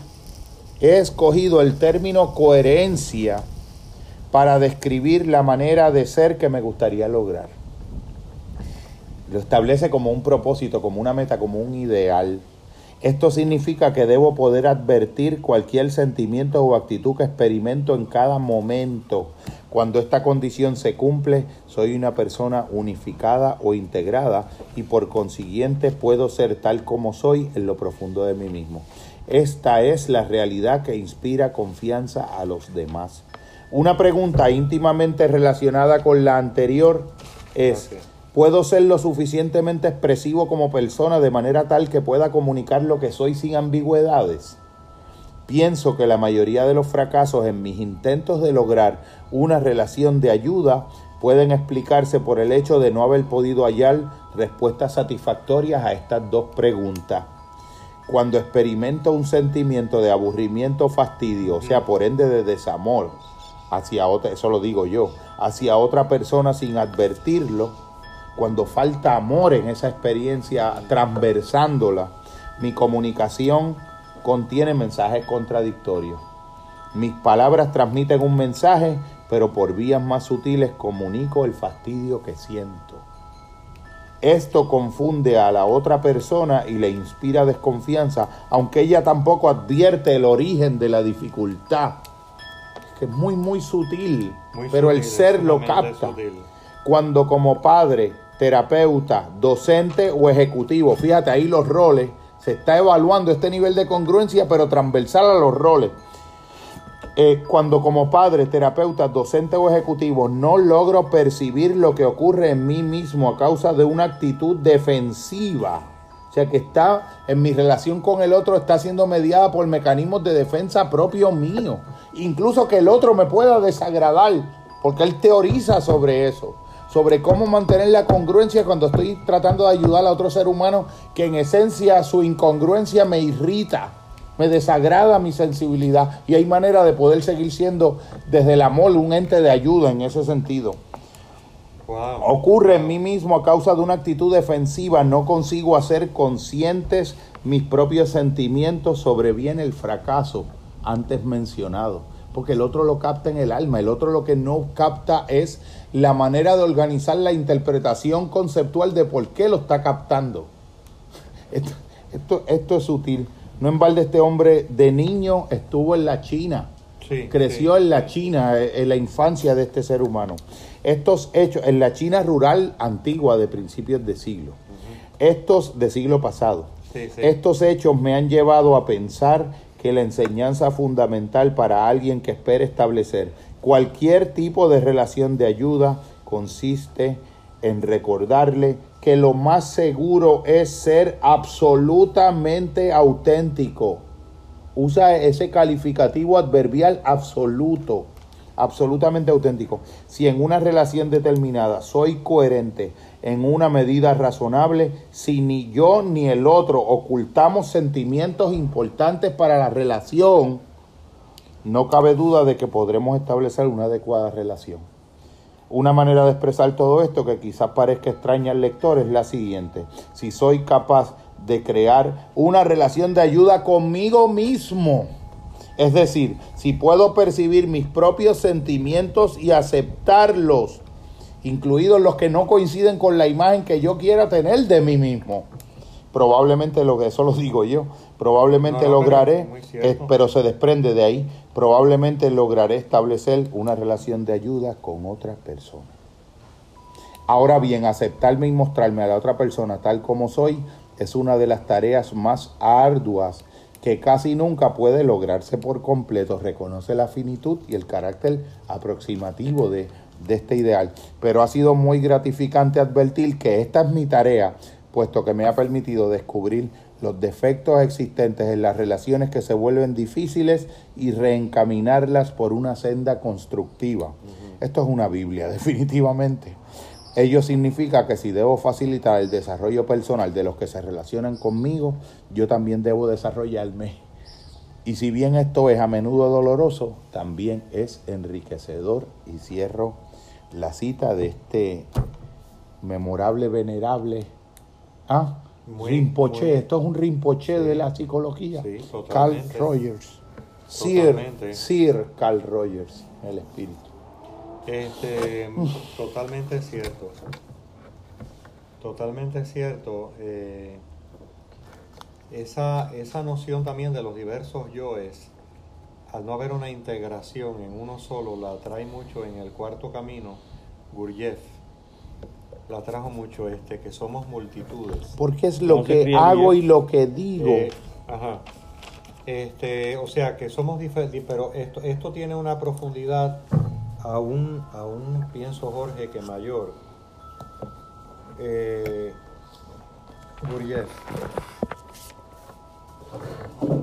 Gurt. Gurdjieff, porque él era de Armenia y tiene una senda que se llama el cuarto camino. El cuarto camino. Gracias.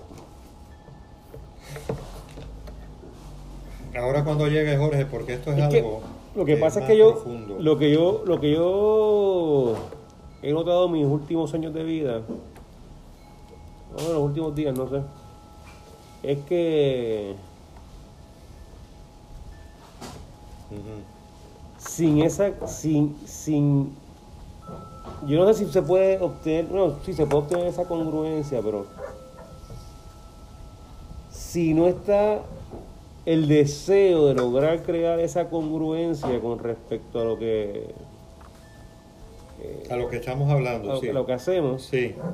No es Eh, posible una comunicación no, auténtica. no se puede hacer no, No es posible una genuina interacción humana. se pierde todo Se Claro. pierde se pierde todo, sí, sí. No sería factible.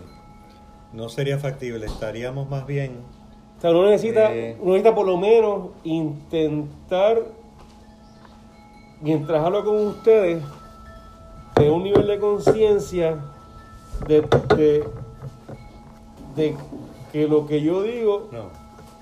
De lo que yo digo, o, lo que quiero transmitir, sea lo más congruente posible, para que la comunicación pueda... Porque la Ser congruencia, lo mejor la posible. congruencia tiene, la, la congruencia es un, la congruencia es un sendero espiritual de integración del ser. Es la creación del alma en el cristianismo esotérico olvidado. Es a donde te iba. De acuerdo a Gurdjieff, Es ahí es donde a donde te iba. El planteamiento explícito, pero explícito. Jorge, ten cuidado que hay un poquito de... Sí, no, no te preocupes. agua por aquí. El pensamiento explícito. El pensamiento explícito de un Gurdjieff es que no es posible la configuración de un yo o vamos a llamarle de esta manera, no es posible el despertar a nuestra verdadera identidad. No es posible en la medida en que hayan diversos yoes. Definitivamente. Porque entonces los diversos yoes implica esto tiene una, connotación esotérica más grande también, en las tradiciones místicas. En las tradiciones místicas. Ah, dame un segundo, quiero, quiero escuchar, dame un segundo. Que tengo que enviar esto porque es una cuestión de tiempo. De, eh, de hecho, el planteamiento de la... Mira qué interesante, este planteamiento lo trae Gurdjieff como... Recuerda que sus orígenes son eh, de la iglesia ortodoxa. Entonces, él hace el planteamiento de que cuando está el endemoniado, que le llaman el endemoniado en ese contexto, de, en el cementerio de Genazaret, creo que es de Genazaret, el endemoniado, ¿qué, ¿qué tú quieres de nosotros en plural?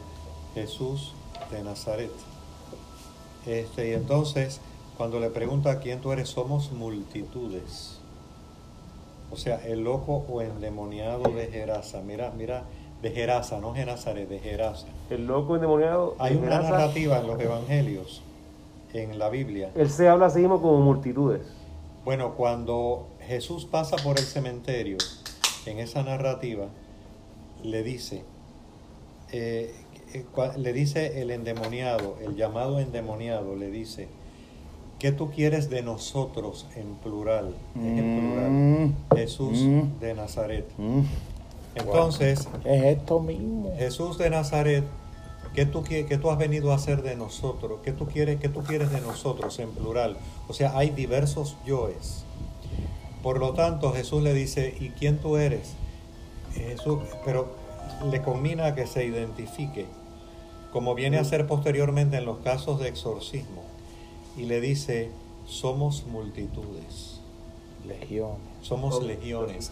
Pero la legión tiene una implicación de la romana, claro. romana, pero legiones es plural. claro, claro, claro. Es el concepto plural que connota legiones romanas, pero a la misma vez en el ámbito espiritual multitudes interiores, o sea, un estado radicalmente fragmentado del ser interno. Exactamente. Es eso mismo. Entonces, ahí es eso que es la incongruencia. La incongruencia. En el plano espiritual, pero lo que tú estás planteando es el análogo idéntico. Exacto. Eh, entonces fíjate que tenía una fuerza que había roto las cadenas, dice la narrativa. Cuanta cadena la ponía, la rompía.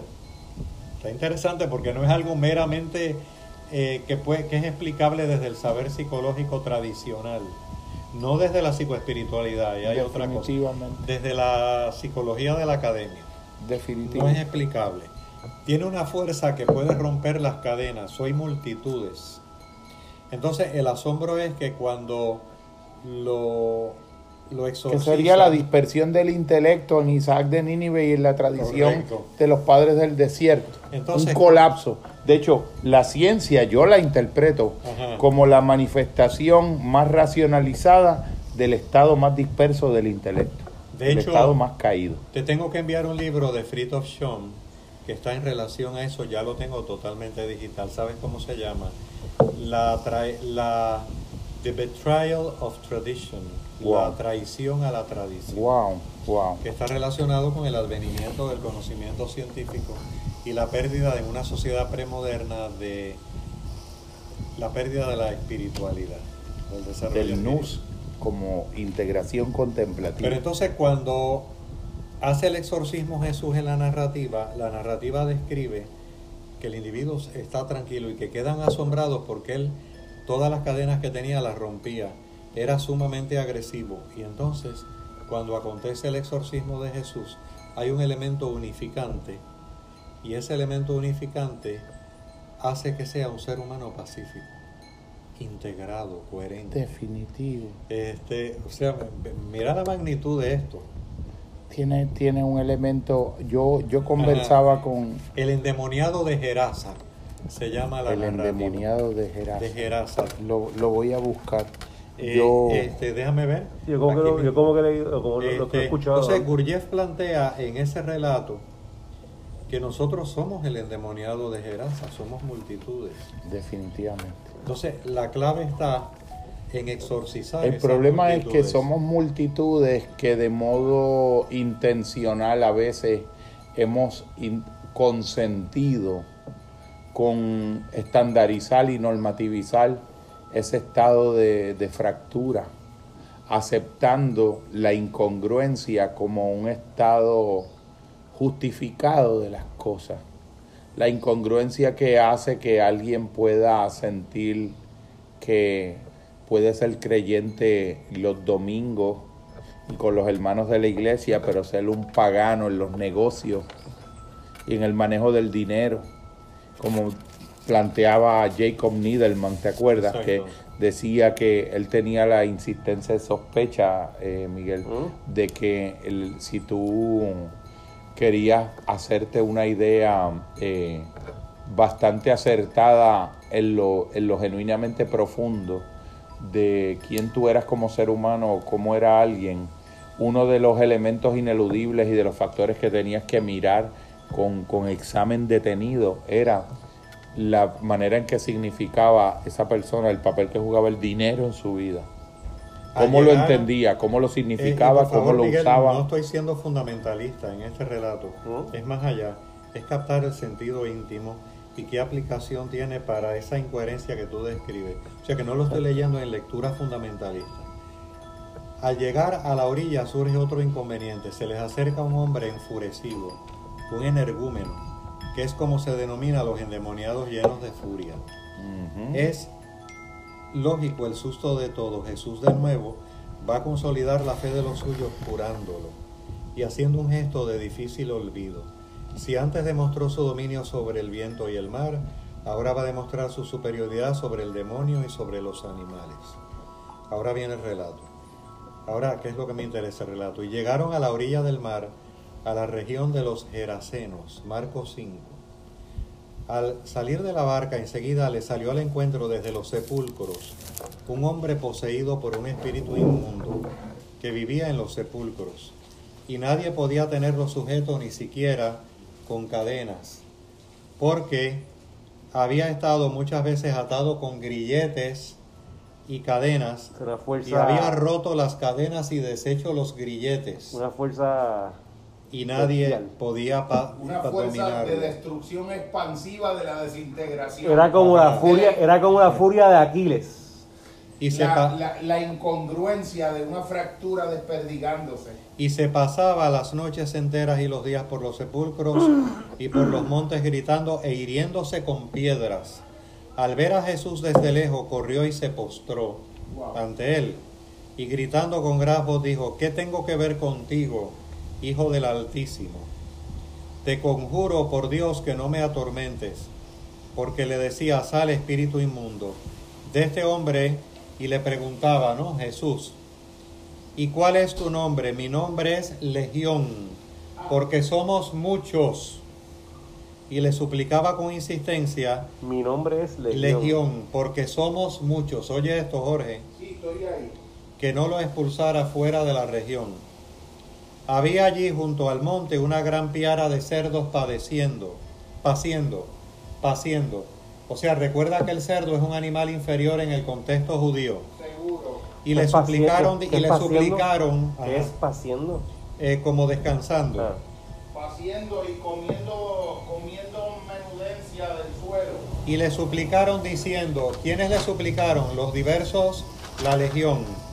Envíanos a los cerdos para que entremos en ellos y se lo permitió. Que eso es una cosa. Y saliendo los espíritus inmundos entraron en los cerdos y con gran ímpetu la piara alrededor de dos mil corrió por la pendiente hacia el mar, o sea, los cerdos, donde se iban ahogando. Eso es lo más bajo.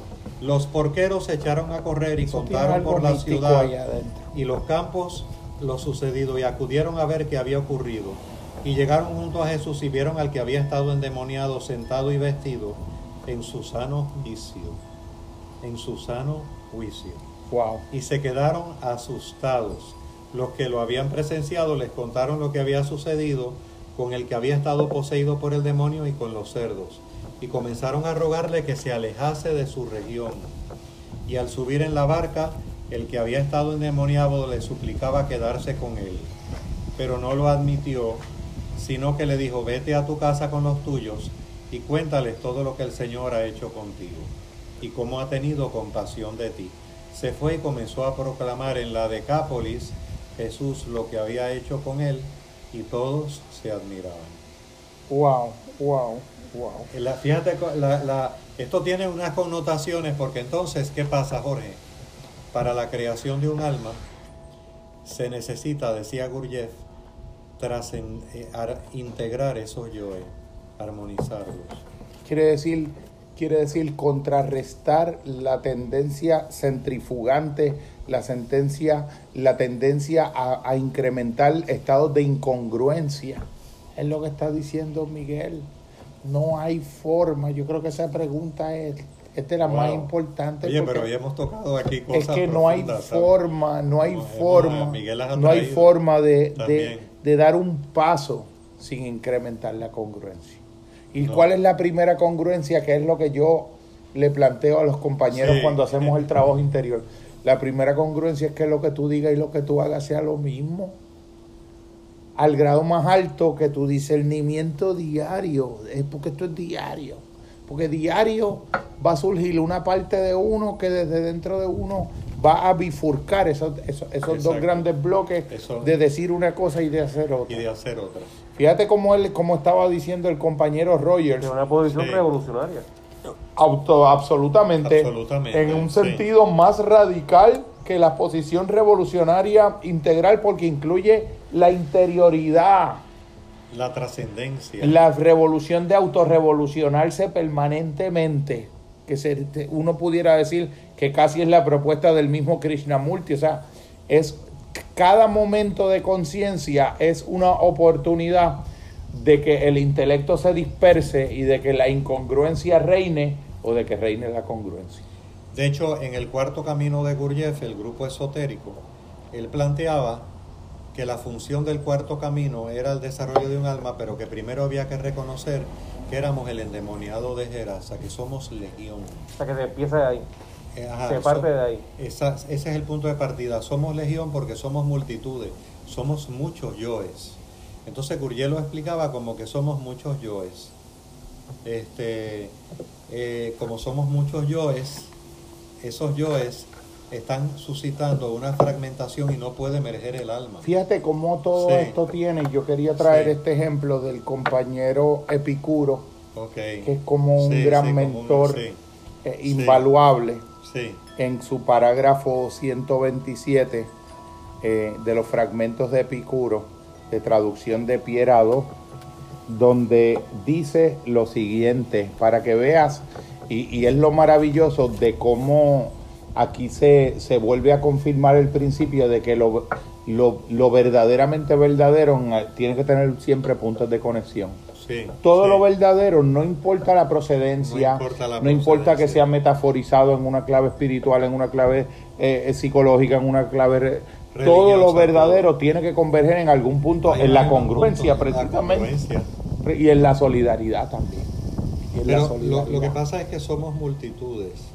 Eh, eso está más intensificado todavía en determinados sectores, lugares, este, sin dejar de ver mis multitudes, las de Belio. Eh, el, problema con eso es que es lo que impide el desarrollo de un yo estable, que es la catapulta para el desarrollo del alma.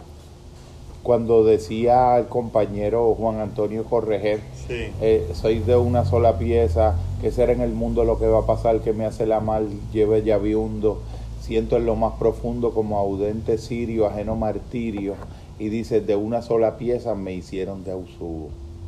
Es decir, coño, soy congruente, quiero ser congruente aspiro a la congruencia y es, mi valor más sagrado. Mira lo que dice Epicuro, que a mí me parece que, también está en, esa, en ese radio de que está, por supuesto. esto ¿En ese radio de qué? en esa convergencia. En esta convergencia, o sea, para Epicuro, Macar, la idea de la felicidad y la plenitud es un estado de congruencia máximo también. Dice, eh, y hay que considerar eh, y hay que considerar que de los deseos unos son naturales, otros vanos, Y de los naturales, unos son necesarios, otros solo naturales. Y de los necesarios, unos lo son para la felicidad, otros para el bienestar del cuerpo, que le llamaríamos el hedonismo contemporáneo, otros para la vida misma. Un recto conocimiento de estos deseos sabe, en efecto, supeditar toda elección o rechazo a la salud del cuerpo y a la serenidad del alma, porque esto es la culminación de la vida feliz. En razón de esto todo lo hacemos, todo el inquirir filosófico, porque para él la filosofía si no es para eso no sirve para nada. Exacto. Sí, no, no es la filosofía tamizada. No, no, no, no, no, es esto, es la existencia misma para no tener dolor en el cuerpo ni turbación en el alma, la ecuanimidad, la ecus anima, que es que es de algún modo la psiquía de los antiguos también. Exacto. Mira el paralelismo. Una vez lo hallamos. Ecus anima, ¿qué significa? Ecuanimidad, ánimo igual. Ánimo igual. Sucedió la alegría, igual ánimo. Sucedió la tristeza, igual ánimo. Me pegué en la lotería, igual ánimo. La jeva me dejó, igual ánimo. Aecus anima que la interioridad. Aecus, aecus, aecus. ¿Qué significará aecus? Igual, de igual ánimo. Que el ánimo no lo está zarandeando el evento externo con el que yo estoy interaccionando o experienciando. Que hay algo en el interior que es autónomo de las veleidades de lo que está haciendo la gente que quiero, lo que piensan, lo que entienden o las circunstancias. Es, es, un paralelo. Miguel, el yo coherente que tú estás describiendo. Exactamente, exactamente. Ahora, en el, y para que tú continúes, pero en el proceso, por ejemplo, que describe Gurdjieff, míralo cómo, esto se complementa. Eh, se requiere un fuerte trabajo que él le llama, en el, ¿sabes por qué le llama el cuarto camino? Porque el primer camino es el centro intelectual, la vía del nani yogi. El centro emocional es la vía del monje cristiano, son las emociones y el centro eh, activo es la vía del fakir. Eh, o sea, el centro corporal es la vía del fakir. Pero ¿qué pasa? El cuarto camino es la integración de los tres para suscitar la trascendencia de esa fragmentación para establecer la base para entonces que nazca el alma. Wow.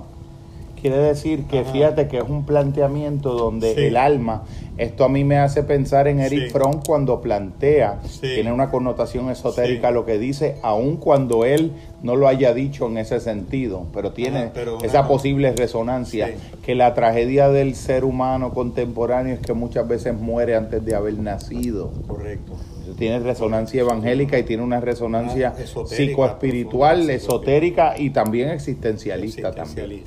Una vez, en el parágrafo 128 de Picuro, una vez lo hayamos conseguido, que es no tener dolor en el cuerpo ni turbación en el alma, la ecuanimidad perfecta, la psiquía, dirían los padres del desierto en un sentido más, más religioso, eh, pero idéntico en contenido interior psicológico, una vez lo hayamos conseguido, cualquier tempestad del alma amainará no teniendo el ser viviente que encaminar sus pasos hacia alguna cosa de la que carece, ni buscar ninguna cosa, le, llama, le añadiría yo afanosamente, con la que colmar el bien del alma y el cuerpo. También muchos dolores, dice un poco más adelante en el parágrafo 129, muchos dolores estimamos preferibles a los placeres cuando tras largo tiempo de sufrirlos nos acompaña mayor placer que esto es un criterio que lo tiene William Glasser también cuando entiende que un hombre verdaderamente maduro, congruente y realista es un hombre que cuando tiene ante su consideración la posibilidad de un placer, pero sabe que permitirse ese placer en ese momento a mediano y largo plazo comportará más dolor, puede renunciar al placer sin problema y cuando es lo contrario, la posibilidad de ese placer sin ese precio a mediano y largo plazo del dolor puede permitírselo sin culpa. O sea que tiene los dos elementos. Ahora, curioso, y te he estado escuchando desde la perspectiva filosófica, y esto lo trae Gurdjieff no ya desde el esoterismo que aprendió de los sufis, dice que es conocimiento que vino de los ortodoxos. El trascender la multiplicidad de yoes, y usaba el endemoniado de Gerasa porque somos legión, es solamente la base de los cimientos para establecer entonces el edificio del alma, porque eso todavía no es el alma. Wow, qué maravilla. o sea, qué eh, maravilla. Este, eso es una condición previa de posibilidad de lo que después va a ser el alma. Eso todavía ni siquiera es el alma. Es, la, es una condición inevitable para... Para que se haga posible. Para que se haga posible entonces el advenimiento del alma. Wow. Porque si hay un real alma, hay una trascendencia... De la multiplicidad. No solo de la multiplicidad, hay una trascendencia de ese aspecto más allá de la muerte que en la implicación cristiana es la resurrección. Definitivamente. O sea, este, esto tiene unas connotaciones. Sí, sí, sí, sí, Pero muy interesante lo que él trajo. Ciertamente, mira este final y aquí cierro con el hermano Epicuro. Ciertamente, es que esto es demasiado resonante y grande y bello. Ciertamente todo placer es un bien por su conformidad con la naturaleza y sin embargo no todo placer es elegible. Así como también todo dolor es un mal, pero no todo dolor siempre ha de evitarse. es demasiado. No todo dolor es un mal, pero no siempre todo dolor ha de evitarse. Exactamente. Conviene juzgar todas estas cosas con el cálculo y la consideración de lo útil y de lo inconveniente, porque en algunas circunstancias nos servimos del bien como de un mal y viceversa del mal como de un bien. También a la autosuficiencia, la autarquía que hablaban también eh, los estoicos, que eran como primos hermanos de, este grupo. De la sí. Y, y de los epicúreos, del jardín de Epicuro. También a la autosuficiencia la consideramos un gran bien, no para que siempre nos sirvamos de poco, sino para que si no tenemos mucho nos contentemos con poco de aquí es la paráfrasis de que fue un gran lector de Epicuro, Facundo Cabral, cuando decía que rico no es el que más tiene, sino el que menos necesita. Y San Francisco de Asís, que fue lector de esto también, cuando dijo, deseo poco y lo poco que deseo lo deseo poco. Auténticamente convencidos de que más agradablemente gozan de la abundancia quienes menos tienen necesidad de ella y de que todo lo natural es fácilmente procurable y lo vano difícil de obtener. Te está dando unos criterios para poderte navegar en este mundo neoliberal. esto es, si esto es psicologizado, hermeneutizado clínicamente, aquí está la base de un modelo terapéutico que trasciende cualquiera de las psicologías que hemos hecho nosotros desde los tiempos de Wilhelm Wundt. Sí. Además, los alimentos sencillos proporcionan igual placer que una comida excelente una vez que se elimina del todo el dolor de la necesidad. Y pan y agua procuran el máximo placer cuando los consume alguien que los necesita. Acostumbrarse a comidas sencillas y sobrias proporciona salud hacia el hombre solícito en las ocupaciones necesarias de la vida, como esta, por ejemplo.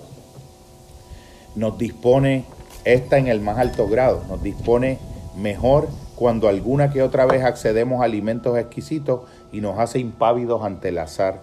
Cuando por tanto decimos que el placer es fin, no nos referimos a los placeres de los disolutos o a los que se dan en el goce. Por eso es que cuando la gente interpreta el epicureísmo como un hedonismo no, lo, diferencian del sentido contemporáneo, están perdiendo la esencia de esta, sí, porque de esta el belleza. está anclado en la ataraxia es otra cosa. Es, es, el placer de alguien que ha descubierto, la, ha descubierto en su ser la banalidad de las necesidades fatuas.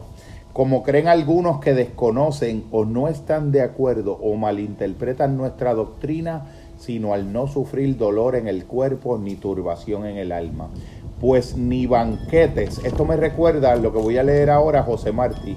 en banquete de tirano, danza, música, areles, jamás la aprobación de un hombre honrado.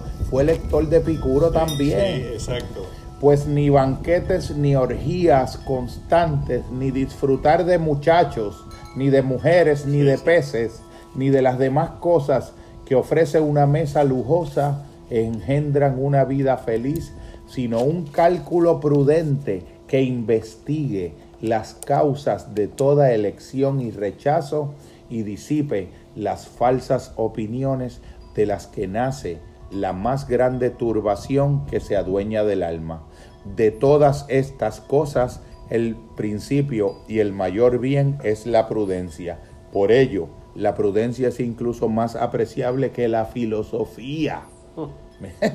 De ella nacen todas las demás virtudes, porque enseña que no es posible vivir feliz sin vivir sensata, honesta y justamente, que es lo que está proponiendo el hermano con su pregunta. Ni vivir sensata, honesta y justamente sin vivir feliz. Las virtudes en efecto están unidas a la vida feliz y el vivir feliz es inseparable de ellas. O sea, para Epicuro, para Epicuro, desde el parágrafo 127 en adelante, para mí aquí hay una de las esencias, porque Epicuro hace algo aquí. Lo que voy a anotar es la referencia. Epicuro hace algo ahí que me parece muy análogo al espíritu de lo que hace en, sus en sus conversatorios Librería Laberinto, en el Viejo San Juan. Eh, y está también el manual del Enquiridión de Picteto, que lo tienes como manual para una vida feliz, de esa misma edición, ese mismo montaje. ¿Qué, qué crees eso? Este, eso es una de España. Mira que él dice. Epicuro, errata ah, naturae. Errata naturae. Errata naturae. Sí, ese es en España. Ellos eh, tradujeron estos autores antiguos y eso tiene tres ensayos introductorios. Uno de ellos de uno de los traductores canónicos de estos fragmentos, que es Pierre maestro de Michel Foucault. Casi nada.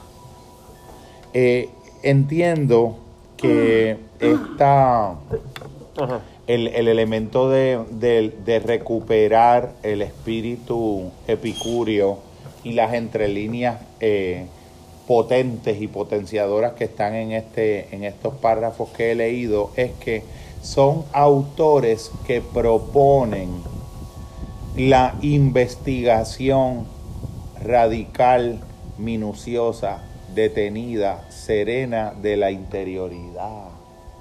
Era eso mismo que, en, que de otra manera estaba implícito en un comentario, en una especie de, de reflexión que es como una paráfrasis de estas inquietudes antiguas también, que compartiera en Caralibro yo los otros días, que era lo de los ojos cerrados y la y cómo la eh, investigar la fuente que insinúa el surgimiento de pensamientos de ciertos objetos y los procedimientos eh, mediante los cuales eh, los exalta en la mente para hacerlos parecer necesarios.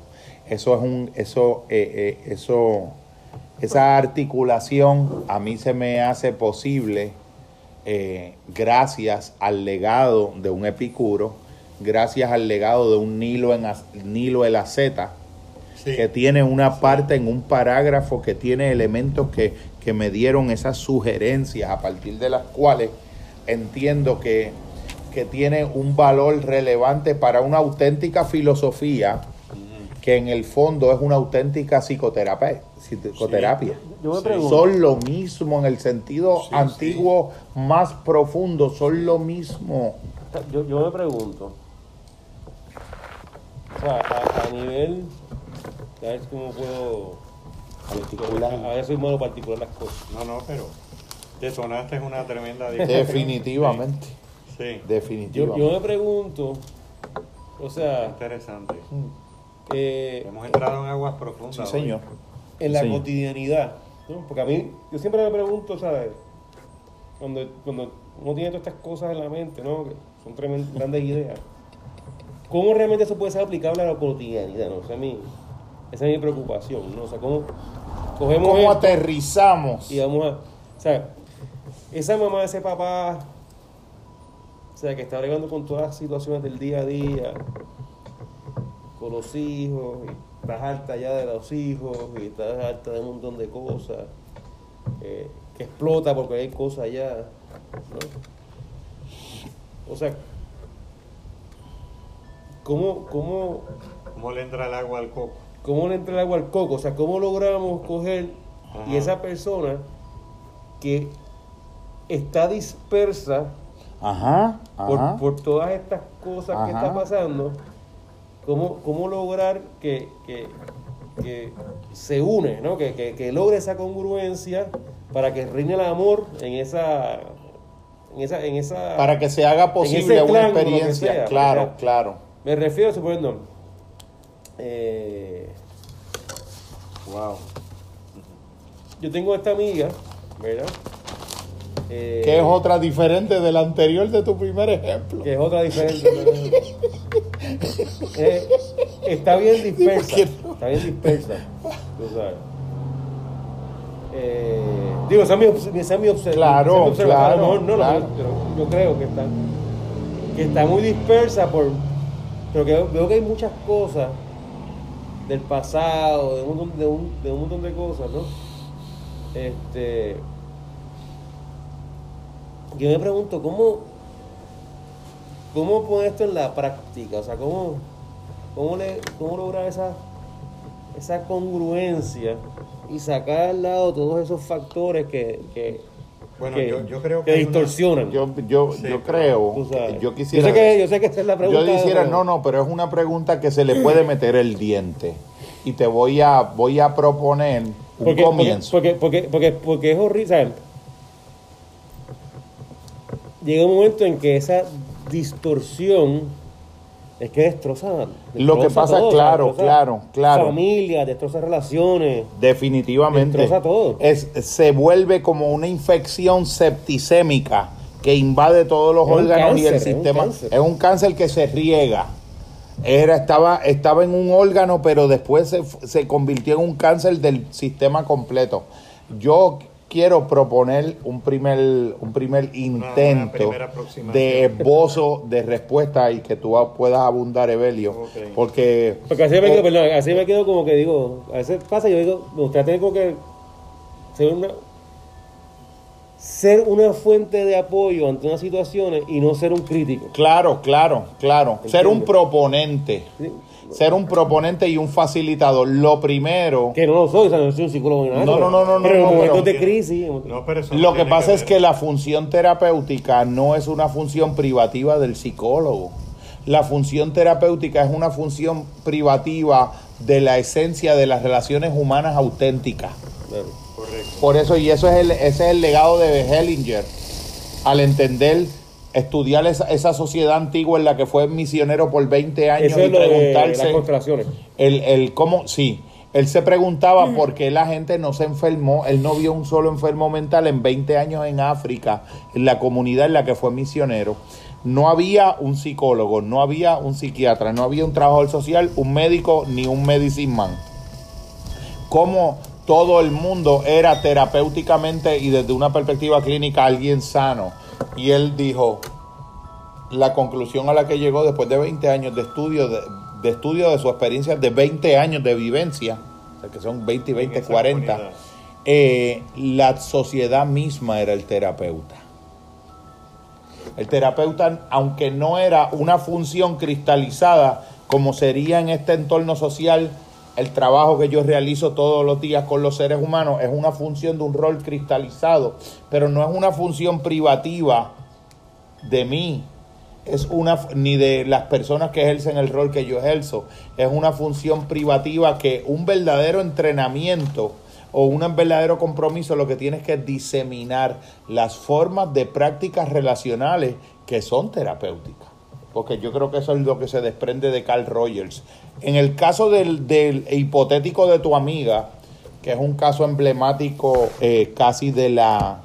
De, todos días. de, todos los días y de la, del promedio mayoritario, abrumadoramente cuasi total de los seres en nuestra sociedad, lo primero para mí es que tiene que existir lo que en el sistema terapéutico de los 12 pasos se llama un primer paso y el primer paso es admitir, pero admitir querría decir eh, aquilatar el, el grado auténtico en el que verdaderamente está dispuesta la persona a la, al nivel de honestidad o de radicalidad en la honestidad para poder hacer lo primero que hay que hacer para revertir eso, que es hacer una evaluación genuinamente profunda de su cuota de contribución a ese estado de dispersión.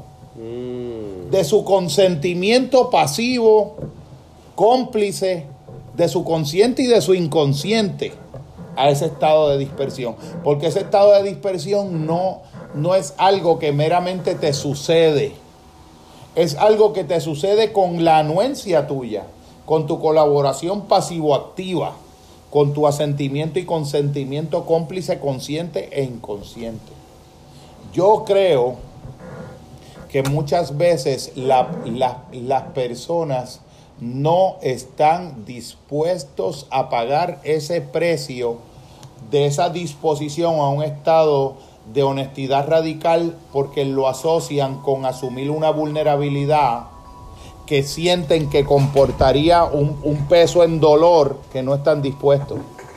Y para mí, sin ese paso, sin ese paso, todo lo demás sería una teoría.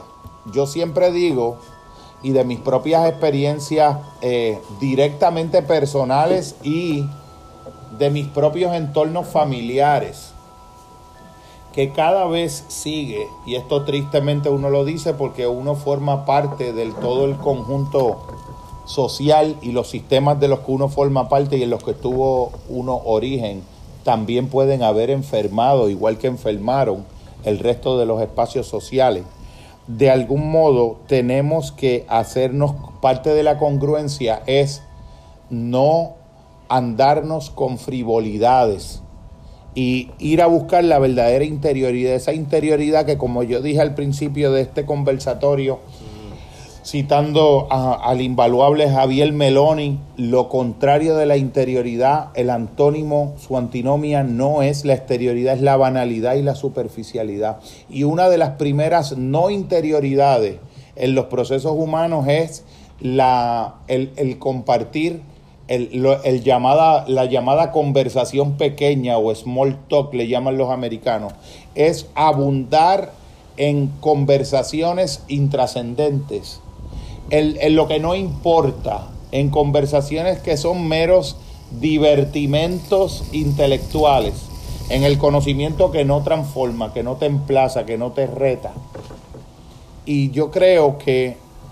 Ensaladita light. Si algo, claro, claro. Ensaladita light y McDonald's Mindfulness. Un combo agrandado de mindfulness con papas fritas y el combo, combo, combo bendiciones, papá y combo agrandado. Yo creo que por ahí Entonces, está dale un saludito. Yo, yo pienso que... Creo que por ahí está en el carro rojo.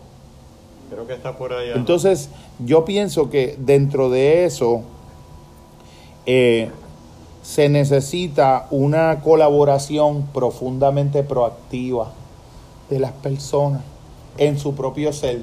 Pero el problema es que la función del ego se sostiene en una imagen que de ti mismo tú has hecho, que la sostiene una cualidad que es eh, adyacente al propio egoísmo, que se llama soberbia, que se llama orgullo, que está invertida. O sea, la identidad, la verdadera imagen esencial de lo que tú eres, ha sido sustituida por ti mismo y por tu sociedad dentro de ti con tu consentimiento en ocasiones pasivo, en ocasiones activo, en ocasiones parcial, en ocasiones inconscientes, pero siempre ha habido una cuota que uno a veces no está dispuesto a revisar la cuantía de esa cuota, en donde tú llegas a sentir que esa imagen, tú haces de esa imagen un ídolo, porque cuando uno analiza todo esto, nosotros somos la sociedad más idolátrica que ha conocido la historia de la humanidad, la sociedad más politeísta, y más idolátrica porque es una sociedad donde cada individuo ha hecho de su propia imagen de sí mismo el propio becerro de oro particular y privado.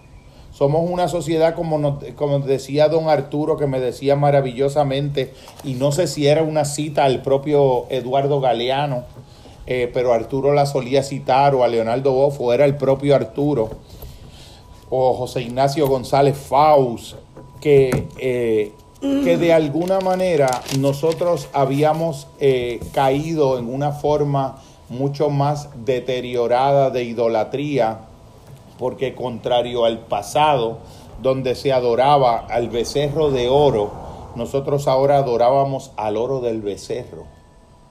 La humanidad ya ni siquiera eh, adornaba su adoración al oro bajo la forma de un becerro, porque de algún modo convertirlo en lingotes hacía que cupieran más lingotes de oro en menos espacio. Era una adoración al oro del becerro. Y ese oro del becerro en el mundo contemporáneo es la propia imagen que cada sujeto ha construido de sí mismo, su propia autoinfatuación idolátrica. Ese precepto antiguo de no te harás dioses ajenos a mí, cada individuo lo viola en el centro de su conciencia con la imagen que tiene de sí mismo. Y con, y con el nivel de, de comprometimiento con esa imagen a cualquier precio, que se salve la imagen ante cualquier cosa. Los propios mecanismos de defensa, y esto es una teoría, esto es una hipótesis clínica mía, eh, probablemente los compañeros del psicoanálisis freudiano o lacaniano pudieran estar en desacuerdo, pero para mí los mecanismos de defensa son una propia emanación y una consecuencia necesaria de la idolatría que, del que el yo hace de sí mismo a través de una imagen que ha suplantado la verdadera imagen esencial en el centro de la persona y que por su carácter esencialmente falso, que lo sabe dentro de sí, emana la necesidad de ser defendido. Cuando yo le pregunto a los compañeros en servicio clínico, ¿qué es ese algo que los mecanismos de defensa defienden? Y ese algo, en el fondo, es una imagen que de, que de tu yo tienes tú mismo al interior de ti mismo. Pero cuando eso es más importante que tu propia realidad o que la propia realidad que te pueda ser revelada por los otros, ¿qué es lo que va a ocurrir? Que tú necesitas que eso sea defendido. ¿Por qué algo necesitas, por qué la imagen que al interior de mí mismo yo tengo de mí mismo tiene tal necesidad de ser defendida. Yo tengo mi hipótesis también porque esencialmente ella sabe dentro de ella que es falsa. Lo verdadero, lo que emana, eh, una experiencia de un ser humano que emane del centro de su ser, no necesita ser defendida, porque lo verdadero se sostiene solo. Tú sabes, una de lo verdadero no asume su propia defensa. Y para mí, en ese sentido, nos, el egoísmo facilita que al interior de cada construcción, de cada subjetividad, cada ser humano pueda construir un ídolo bajo la forma y medida de su particular predilección. Con una sociedad, con una sociedad que por excelencia vive de vendernos la mercancía, el producto, las ideas, todo lo que pueda ser adquirido que de algún modo sostenga la marca, las experiencias, las variaciones, que sostenga la ilusión, que la perpetúe ante los demás, porque todo lo que no se sostiene intrínsecamente tiene que ser sostenido extrínsecamente. Entonces, la apariencia o la apariencialidad sustituye la verdadera interioridad y tiene que ser recreada continuamente. Por lo tanto, una experiencia del carácter de autenticidad radical de lo que nosotros estamos intentando aquí sería para muchos de los criterios de este mundo un, una, un, conciliábulo de ociosos, de come mierdas, dirían allá En, en, Miami Dade. ¿Ah? De personas que estamos perdiendo el tiempo porque nos acusan hasta de personas que aspiramos a encontrar el argumento para la inmortalidad del cangrejo. o para cuántos ángeles caben en la punta de un alfiler, todas las formas de parodia que ha conocido la historia para este ejercicio que en el fondo es el más humanizante de todos. es curioso que un sufi de la calidad de Idris Shah este, tenga un texto de cuento que se llame Sabiduría de los Idiotas. Idris Cha. Idris Cha. Tiene un texto que se llama Sabiduría de los Idiotas.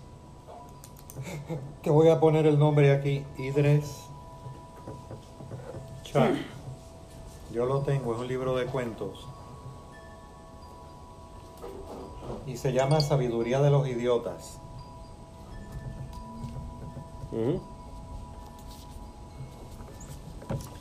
¿Y sabes por qué se llama Jorge Sabiduría de los Idiotas? ¿Por qué? Porque en un pasado tan remoto como... En un pasado de ese idiota sigue ocurriendo. En un pasado... un pretérito perfecto. En un pasado, esos que están haciendo lo que estamos haciendo hoy nosotros en esta tarde de la vida, eran concebidos por la norma como idiotas. Exactamente.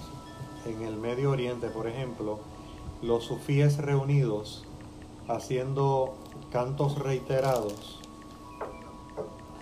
eran los idiotas de su momento. Exactamente, exactamente. Nosotros somos los idiotas de este momento, los idiotes.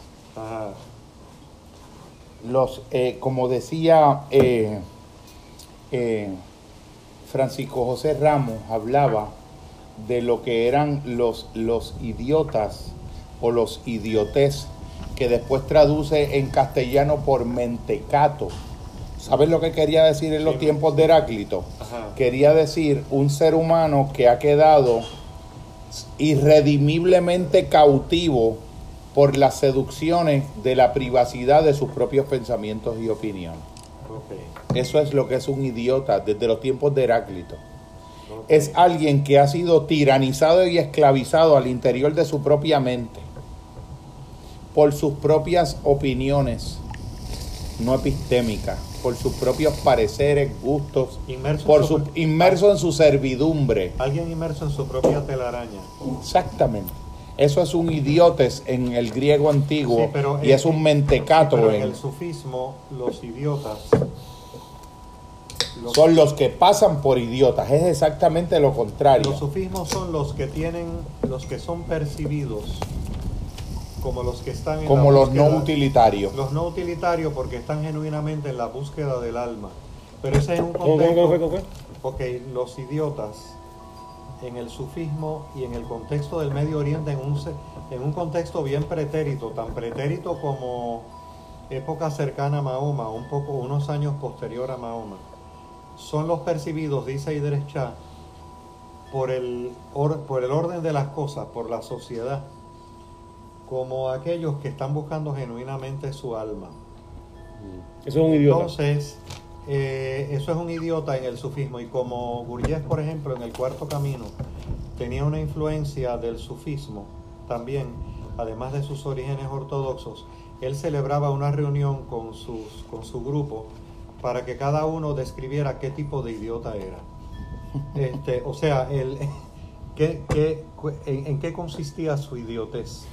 Este, pero es desde esa perspectiva sufi, porque es una, es una, es una, es la estigmatización social de quien, de quien busca genuinamente su alma. Por lo tanto, en, el, en el sufismo, un idiota no, no... No es el idiota griego antiguo de alguien que está cautivo en la, en la servidumbre de sus propias opiniones que las pretende conocimiento. Exacto, porque entonces pasa a ser la metáfora de que al reconocer que eres un idiota, estás procurando trascender tu idiotez. Un idiota era un auténtico filósofo en el mundo sufí. Era lo contrario. En el contexto del Medio Oriente.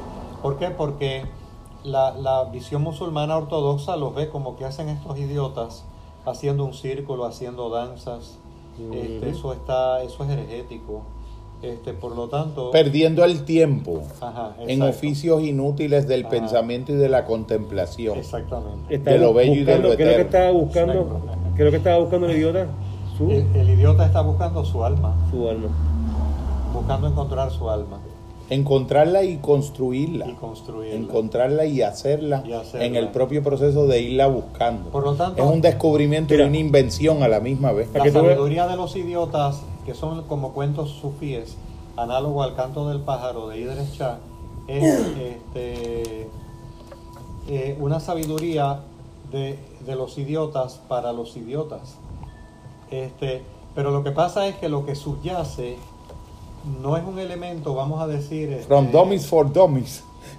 Sí, pero, es un grado exaltado de sí, pero, hay un, pero hay un elemento aquí muy interesante que también lo plasma Gurdjieff y es que en la medida en que acepto esa percepción social que tienen de mí, minimizo la soberbia.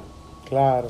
O sea, el desarrollo una tiene un sentido hasta poético porque uso alquímicamente el rechazo del vituperio del otro a favor incluso de mi propia transformación por si me hace sentir especial ser un idiota. Exacto. Me protege también de eso. Ajá, ajá. Como qué, bello, qué, bello, qué bello, Sí, porque el, el, planteamiento subyacente que hay también en el sufismo hay una gran... Que por eso Gurdjieff a veces eh, como que se autoparodiaba y se ponía en situaciones de vergüenza. Sí, porque lo que pasa es que... Para su propio crecimiento. Sí, porque entonces también una antigua vía sufi, él la retomó, que era la vía de Malamat la vía de Malamat es ponerte ante los demás en una condición eh, de mala fama. Por ejemplo, todo el mundo esperaba en un poblado a un gran santo sufi. Lo esperaban en ese poblado y el gran santo sufi iba a venir y el, y el gran santo sufi iba a hacer unas cosas muy sagradas.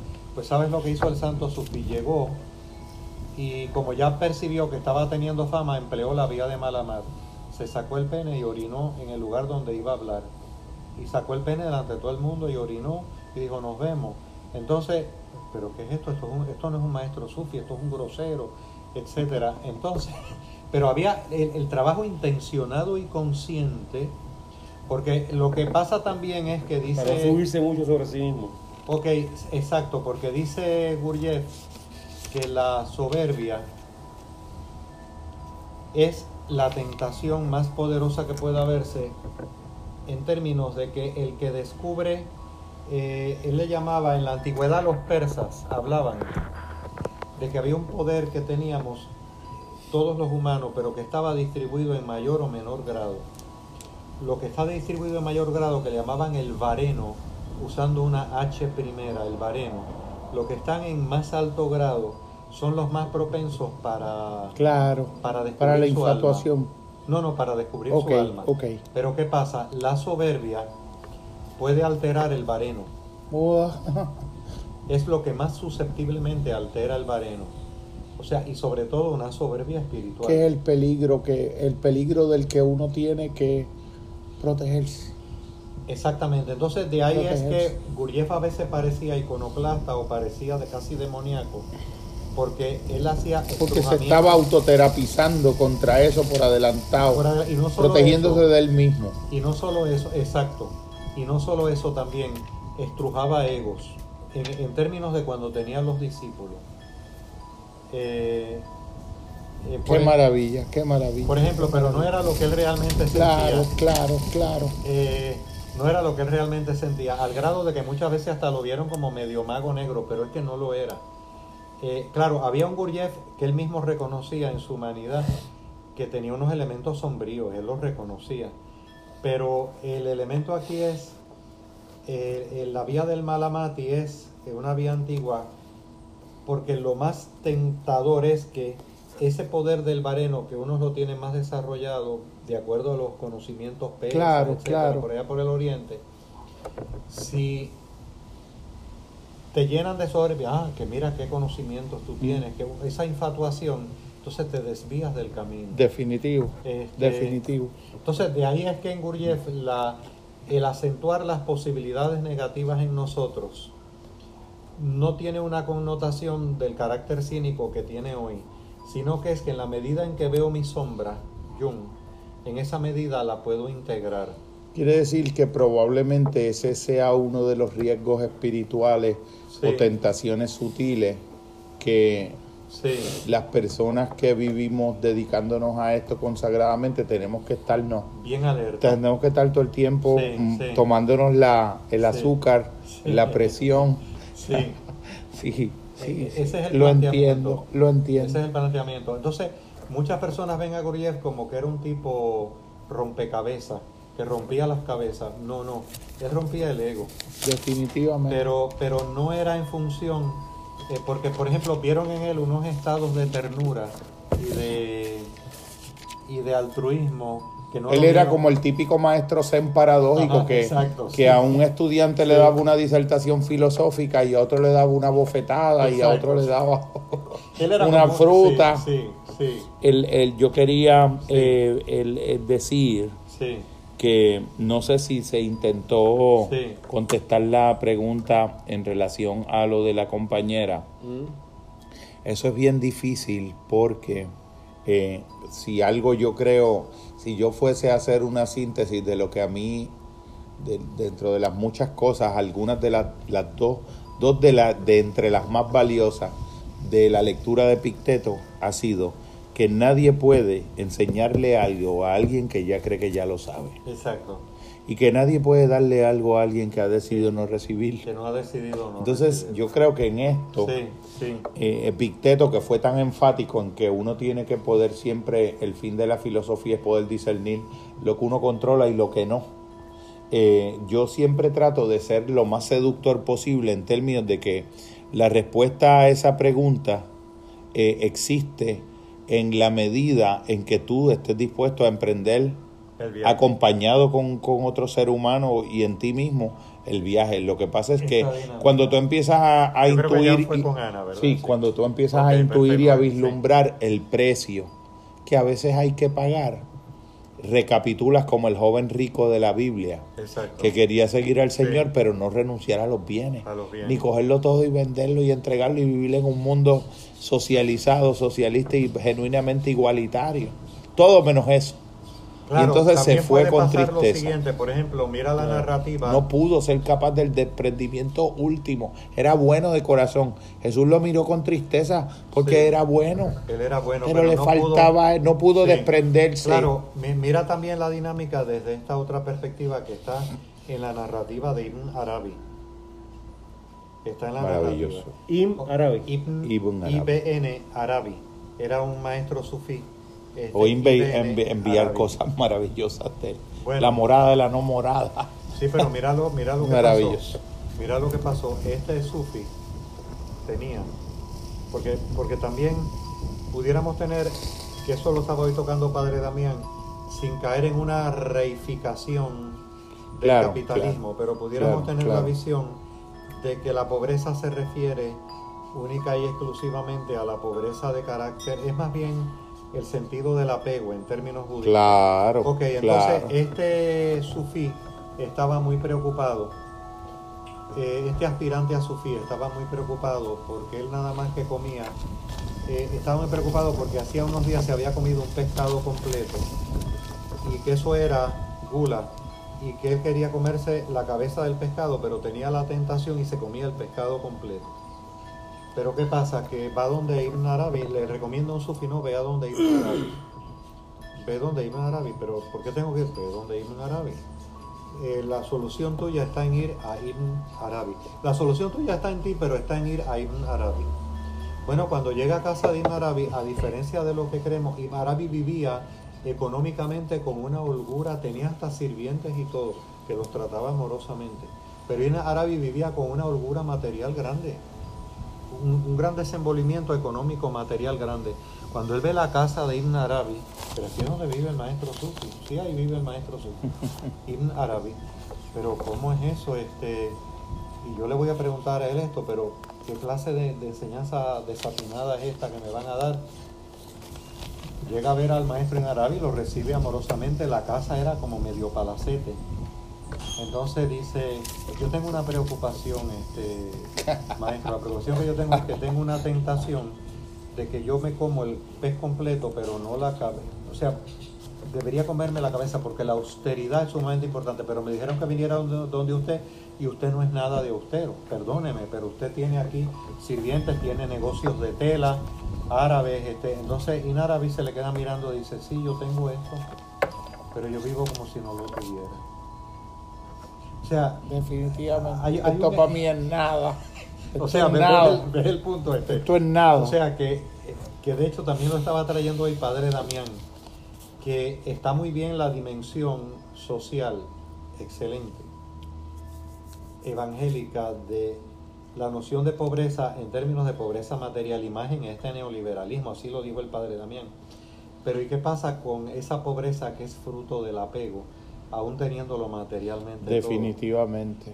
A mí me... no, no, no, no, es que eso está... O sea, entonces captó la enseñanza, captó por qué lo habían enviado a donde Ibn No, y que le transmitió la interioridad esotérica esencial de la interpretación de lo que es estar desapegado. Exacto. Porque no tiene que ver con la contingencia externa de lo que hay o de lo que no hay. Exacto.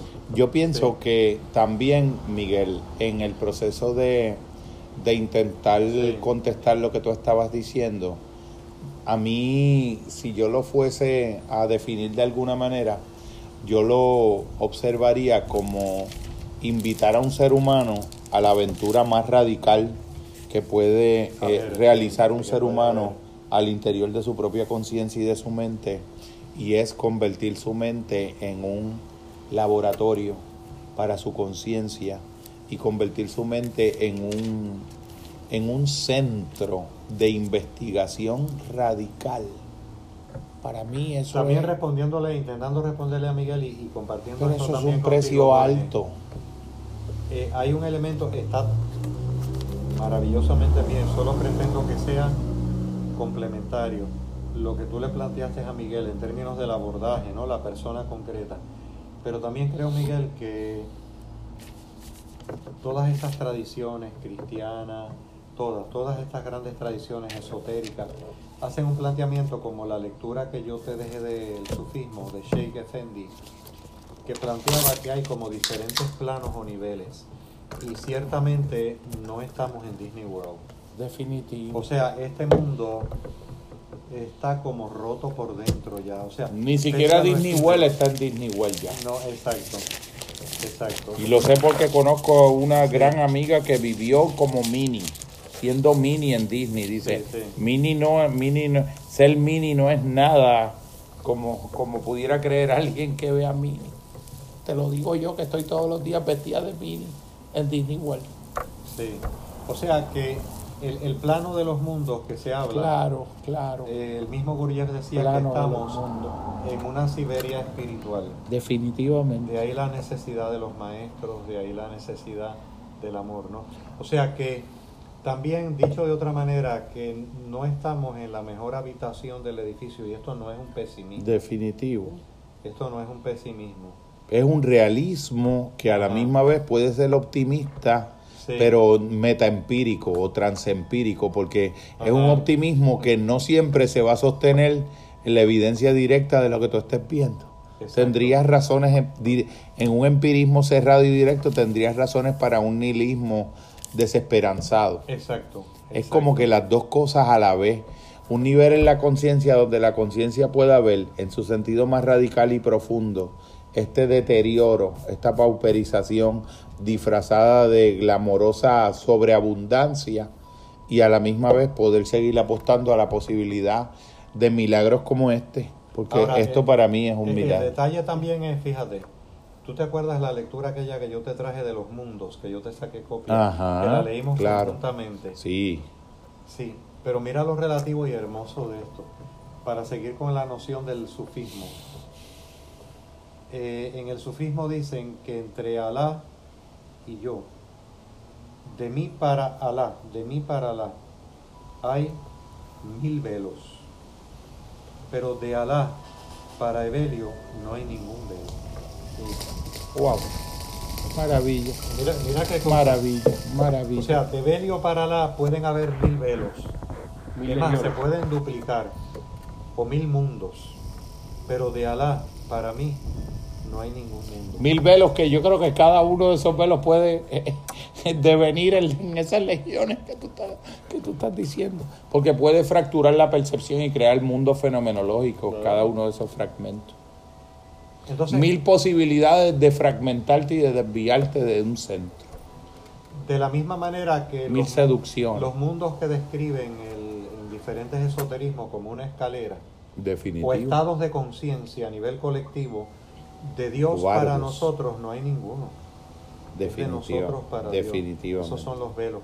Porque eh, yo era un tesoro escondido, plantea el Corán, y me escondí y por eso creé el mundo.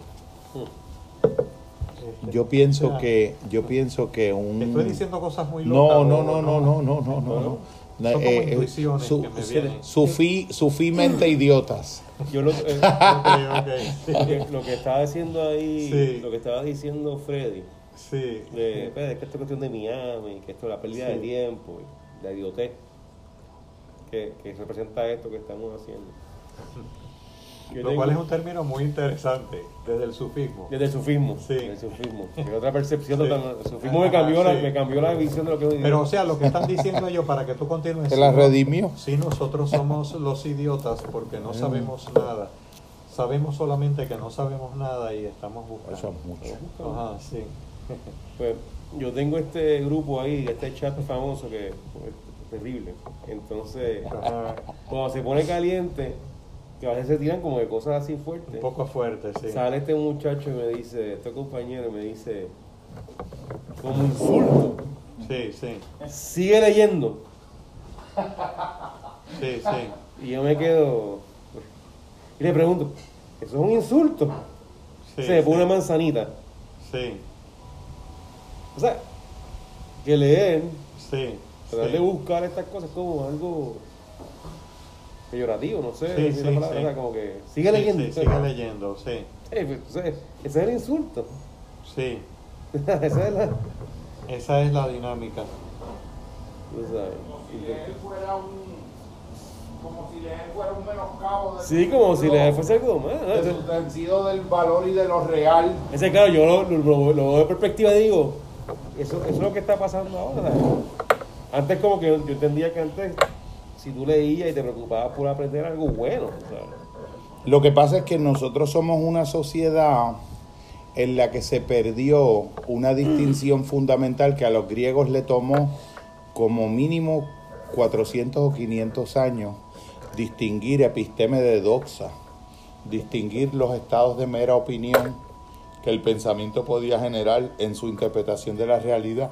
Pero acá no. De cuando la opinión era conocimiento en grados cualitativos diferentes. De... Yo estoy viendo, que lo dije al empezar, un enmarañamiento, un enmarañamiento en la araña. Definitivamente. En los contextos míos de trabajo, pero un enmarañamiento, Jorge, que yo, yo dije, Pero yo, creo que eso está pasando, yo creo que está pasando en general. Sí, sí, sí. Lo que pasa es que cuando uno lo ve en espacios donde uno en su construcción idealizada de ese espacio no esperaría verlo, ver una insolidaridad en un compañero terapeuta, eh, pues como que duele un poco, duele un poco más. Y, y, en esta construcción ya yo tengo claro, ya yo deconstruí que eso no es el caso de la universidad, pero es que aún con la deconstrucción veo un deterioro mayor.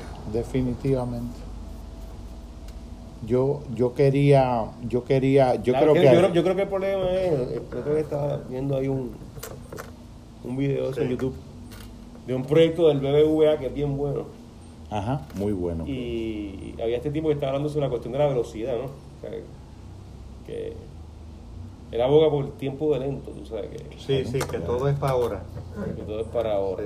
y esa, velocidad, ¿no? Este, Hay formas del entendimiento que no pueden, son incompatibles con la velocidad.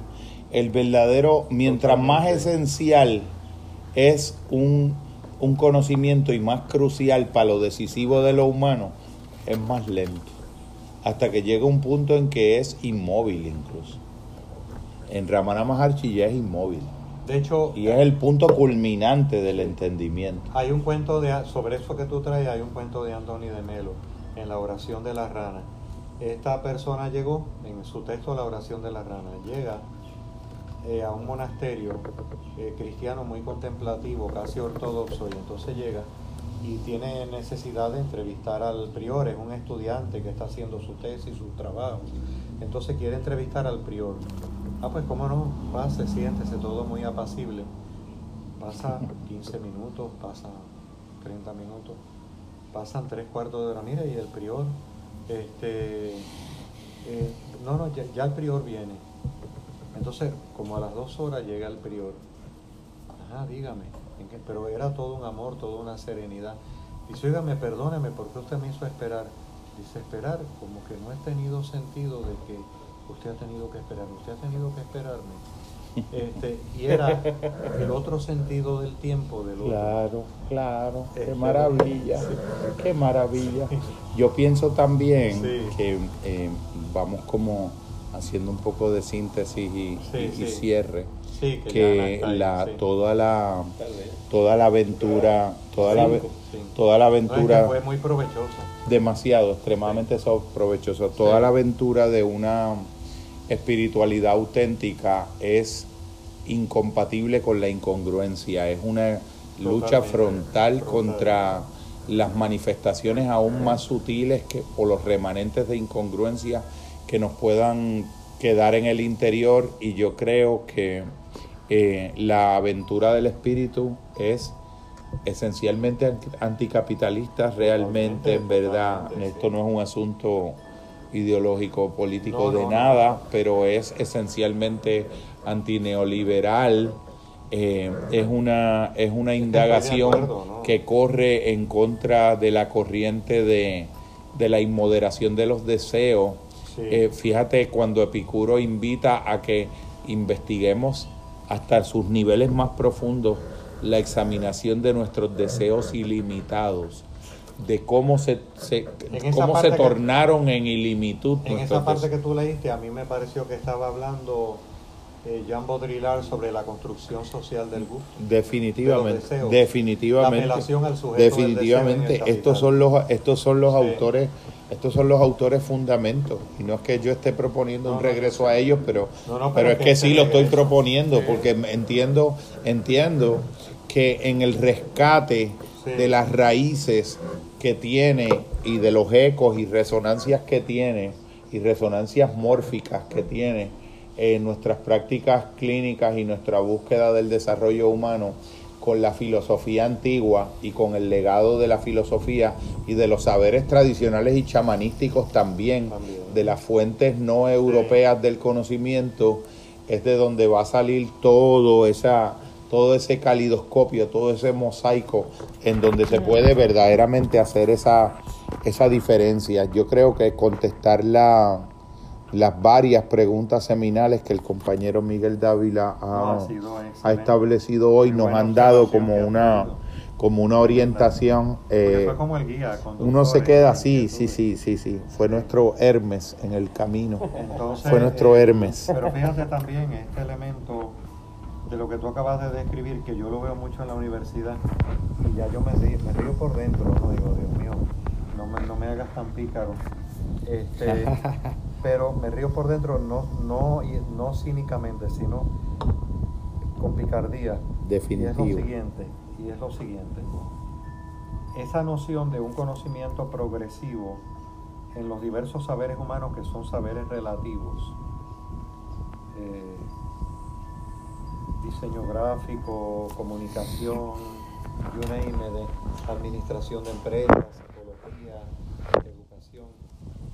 ok, tiene un sentido relativo desde la perspectiva de lo que denominamos la actualización bibliográfica, porque parte de la premisa de un conocimiento progresivo, pero mira lo que está de trasfondo.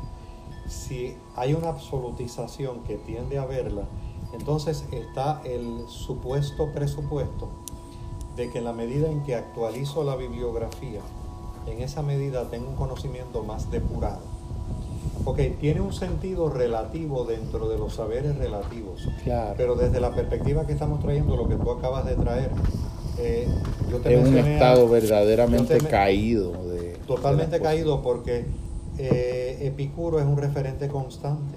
Definitivo. Pero entonces, ah, no, no, pero tú estás hablando de la antigüedad o tú estás hablando. Entonces, claro, lo toman, usan como excusa. Bueno, si es un texto clásico en la bibliografía. sí, no, no, no, no, pero esto es un asunto, esto es un asunto medular hasta para entender la experiencia de tu ir a Plaza Las Américas. En la misma esto, yo lo estoy viendo en otro sentido diferente. Pero ¿qué pasa? Que mira lo que subyace tras esa visión. Pero eso es en la misma academia. En la misma academia, pero lo que subyace es que vamos a llamarle la universidad porque el patio de academia es otra cosa, ¿no?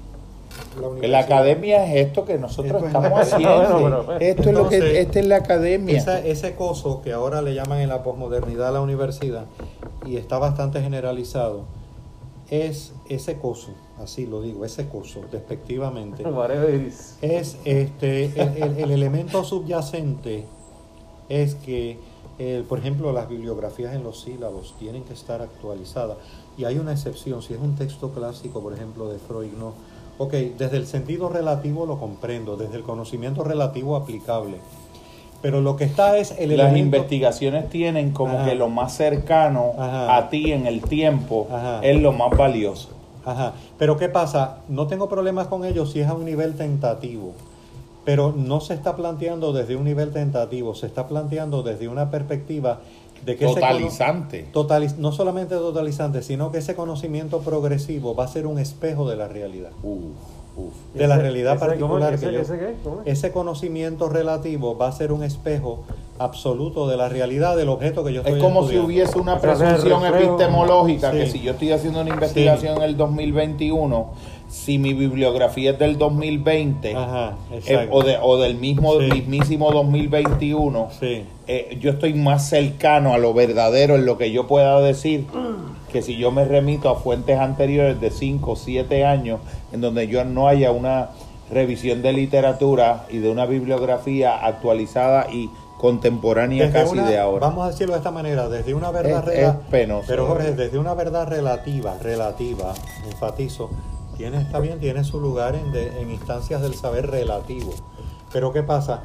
El yo verlo como absolutización tiene el esquema subyacente de un saber progresivo que va a develar la Definitivamente, que lo más cercano a lo contemporáneo del momento en que tú estás hablando, ese saber es más verdadero y más autoritativo. Pero entonces, ¿pero qué pasa? Eh, desde esa acepción, aún todavía eso, mira cómo te hablo, vas a pensar que estoy bien cínico, pero aún desde esa acepción es demasiado profundo, porque lo que subyace es las casas editoras. Wow, wow. El capital, la actualización del texto. Entonces resulta que la actualización fue del texto que cambió. Yo estoy en la revisión curricular. El texto cambió la fotografía en la página 35. Ay, ay, ay, ay, ay, ay. A esos niveles, Jorge. O sea, que, que uno tiene que hasta pensar cuando uno está buscando todas estas iniciativas de, de ver cómo estas cosas se se recontextualizan, bueno, pues, ¿hasta qué punto sí? ¿Hasta qué punto son, son cuestionamientos que uno deja vivo. Pero, pero no tengo problemas con que tenga su lugar dentro de un conocimiento relativo porque es necesaria esa actualización.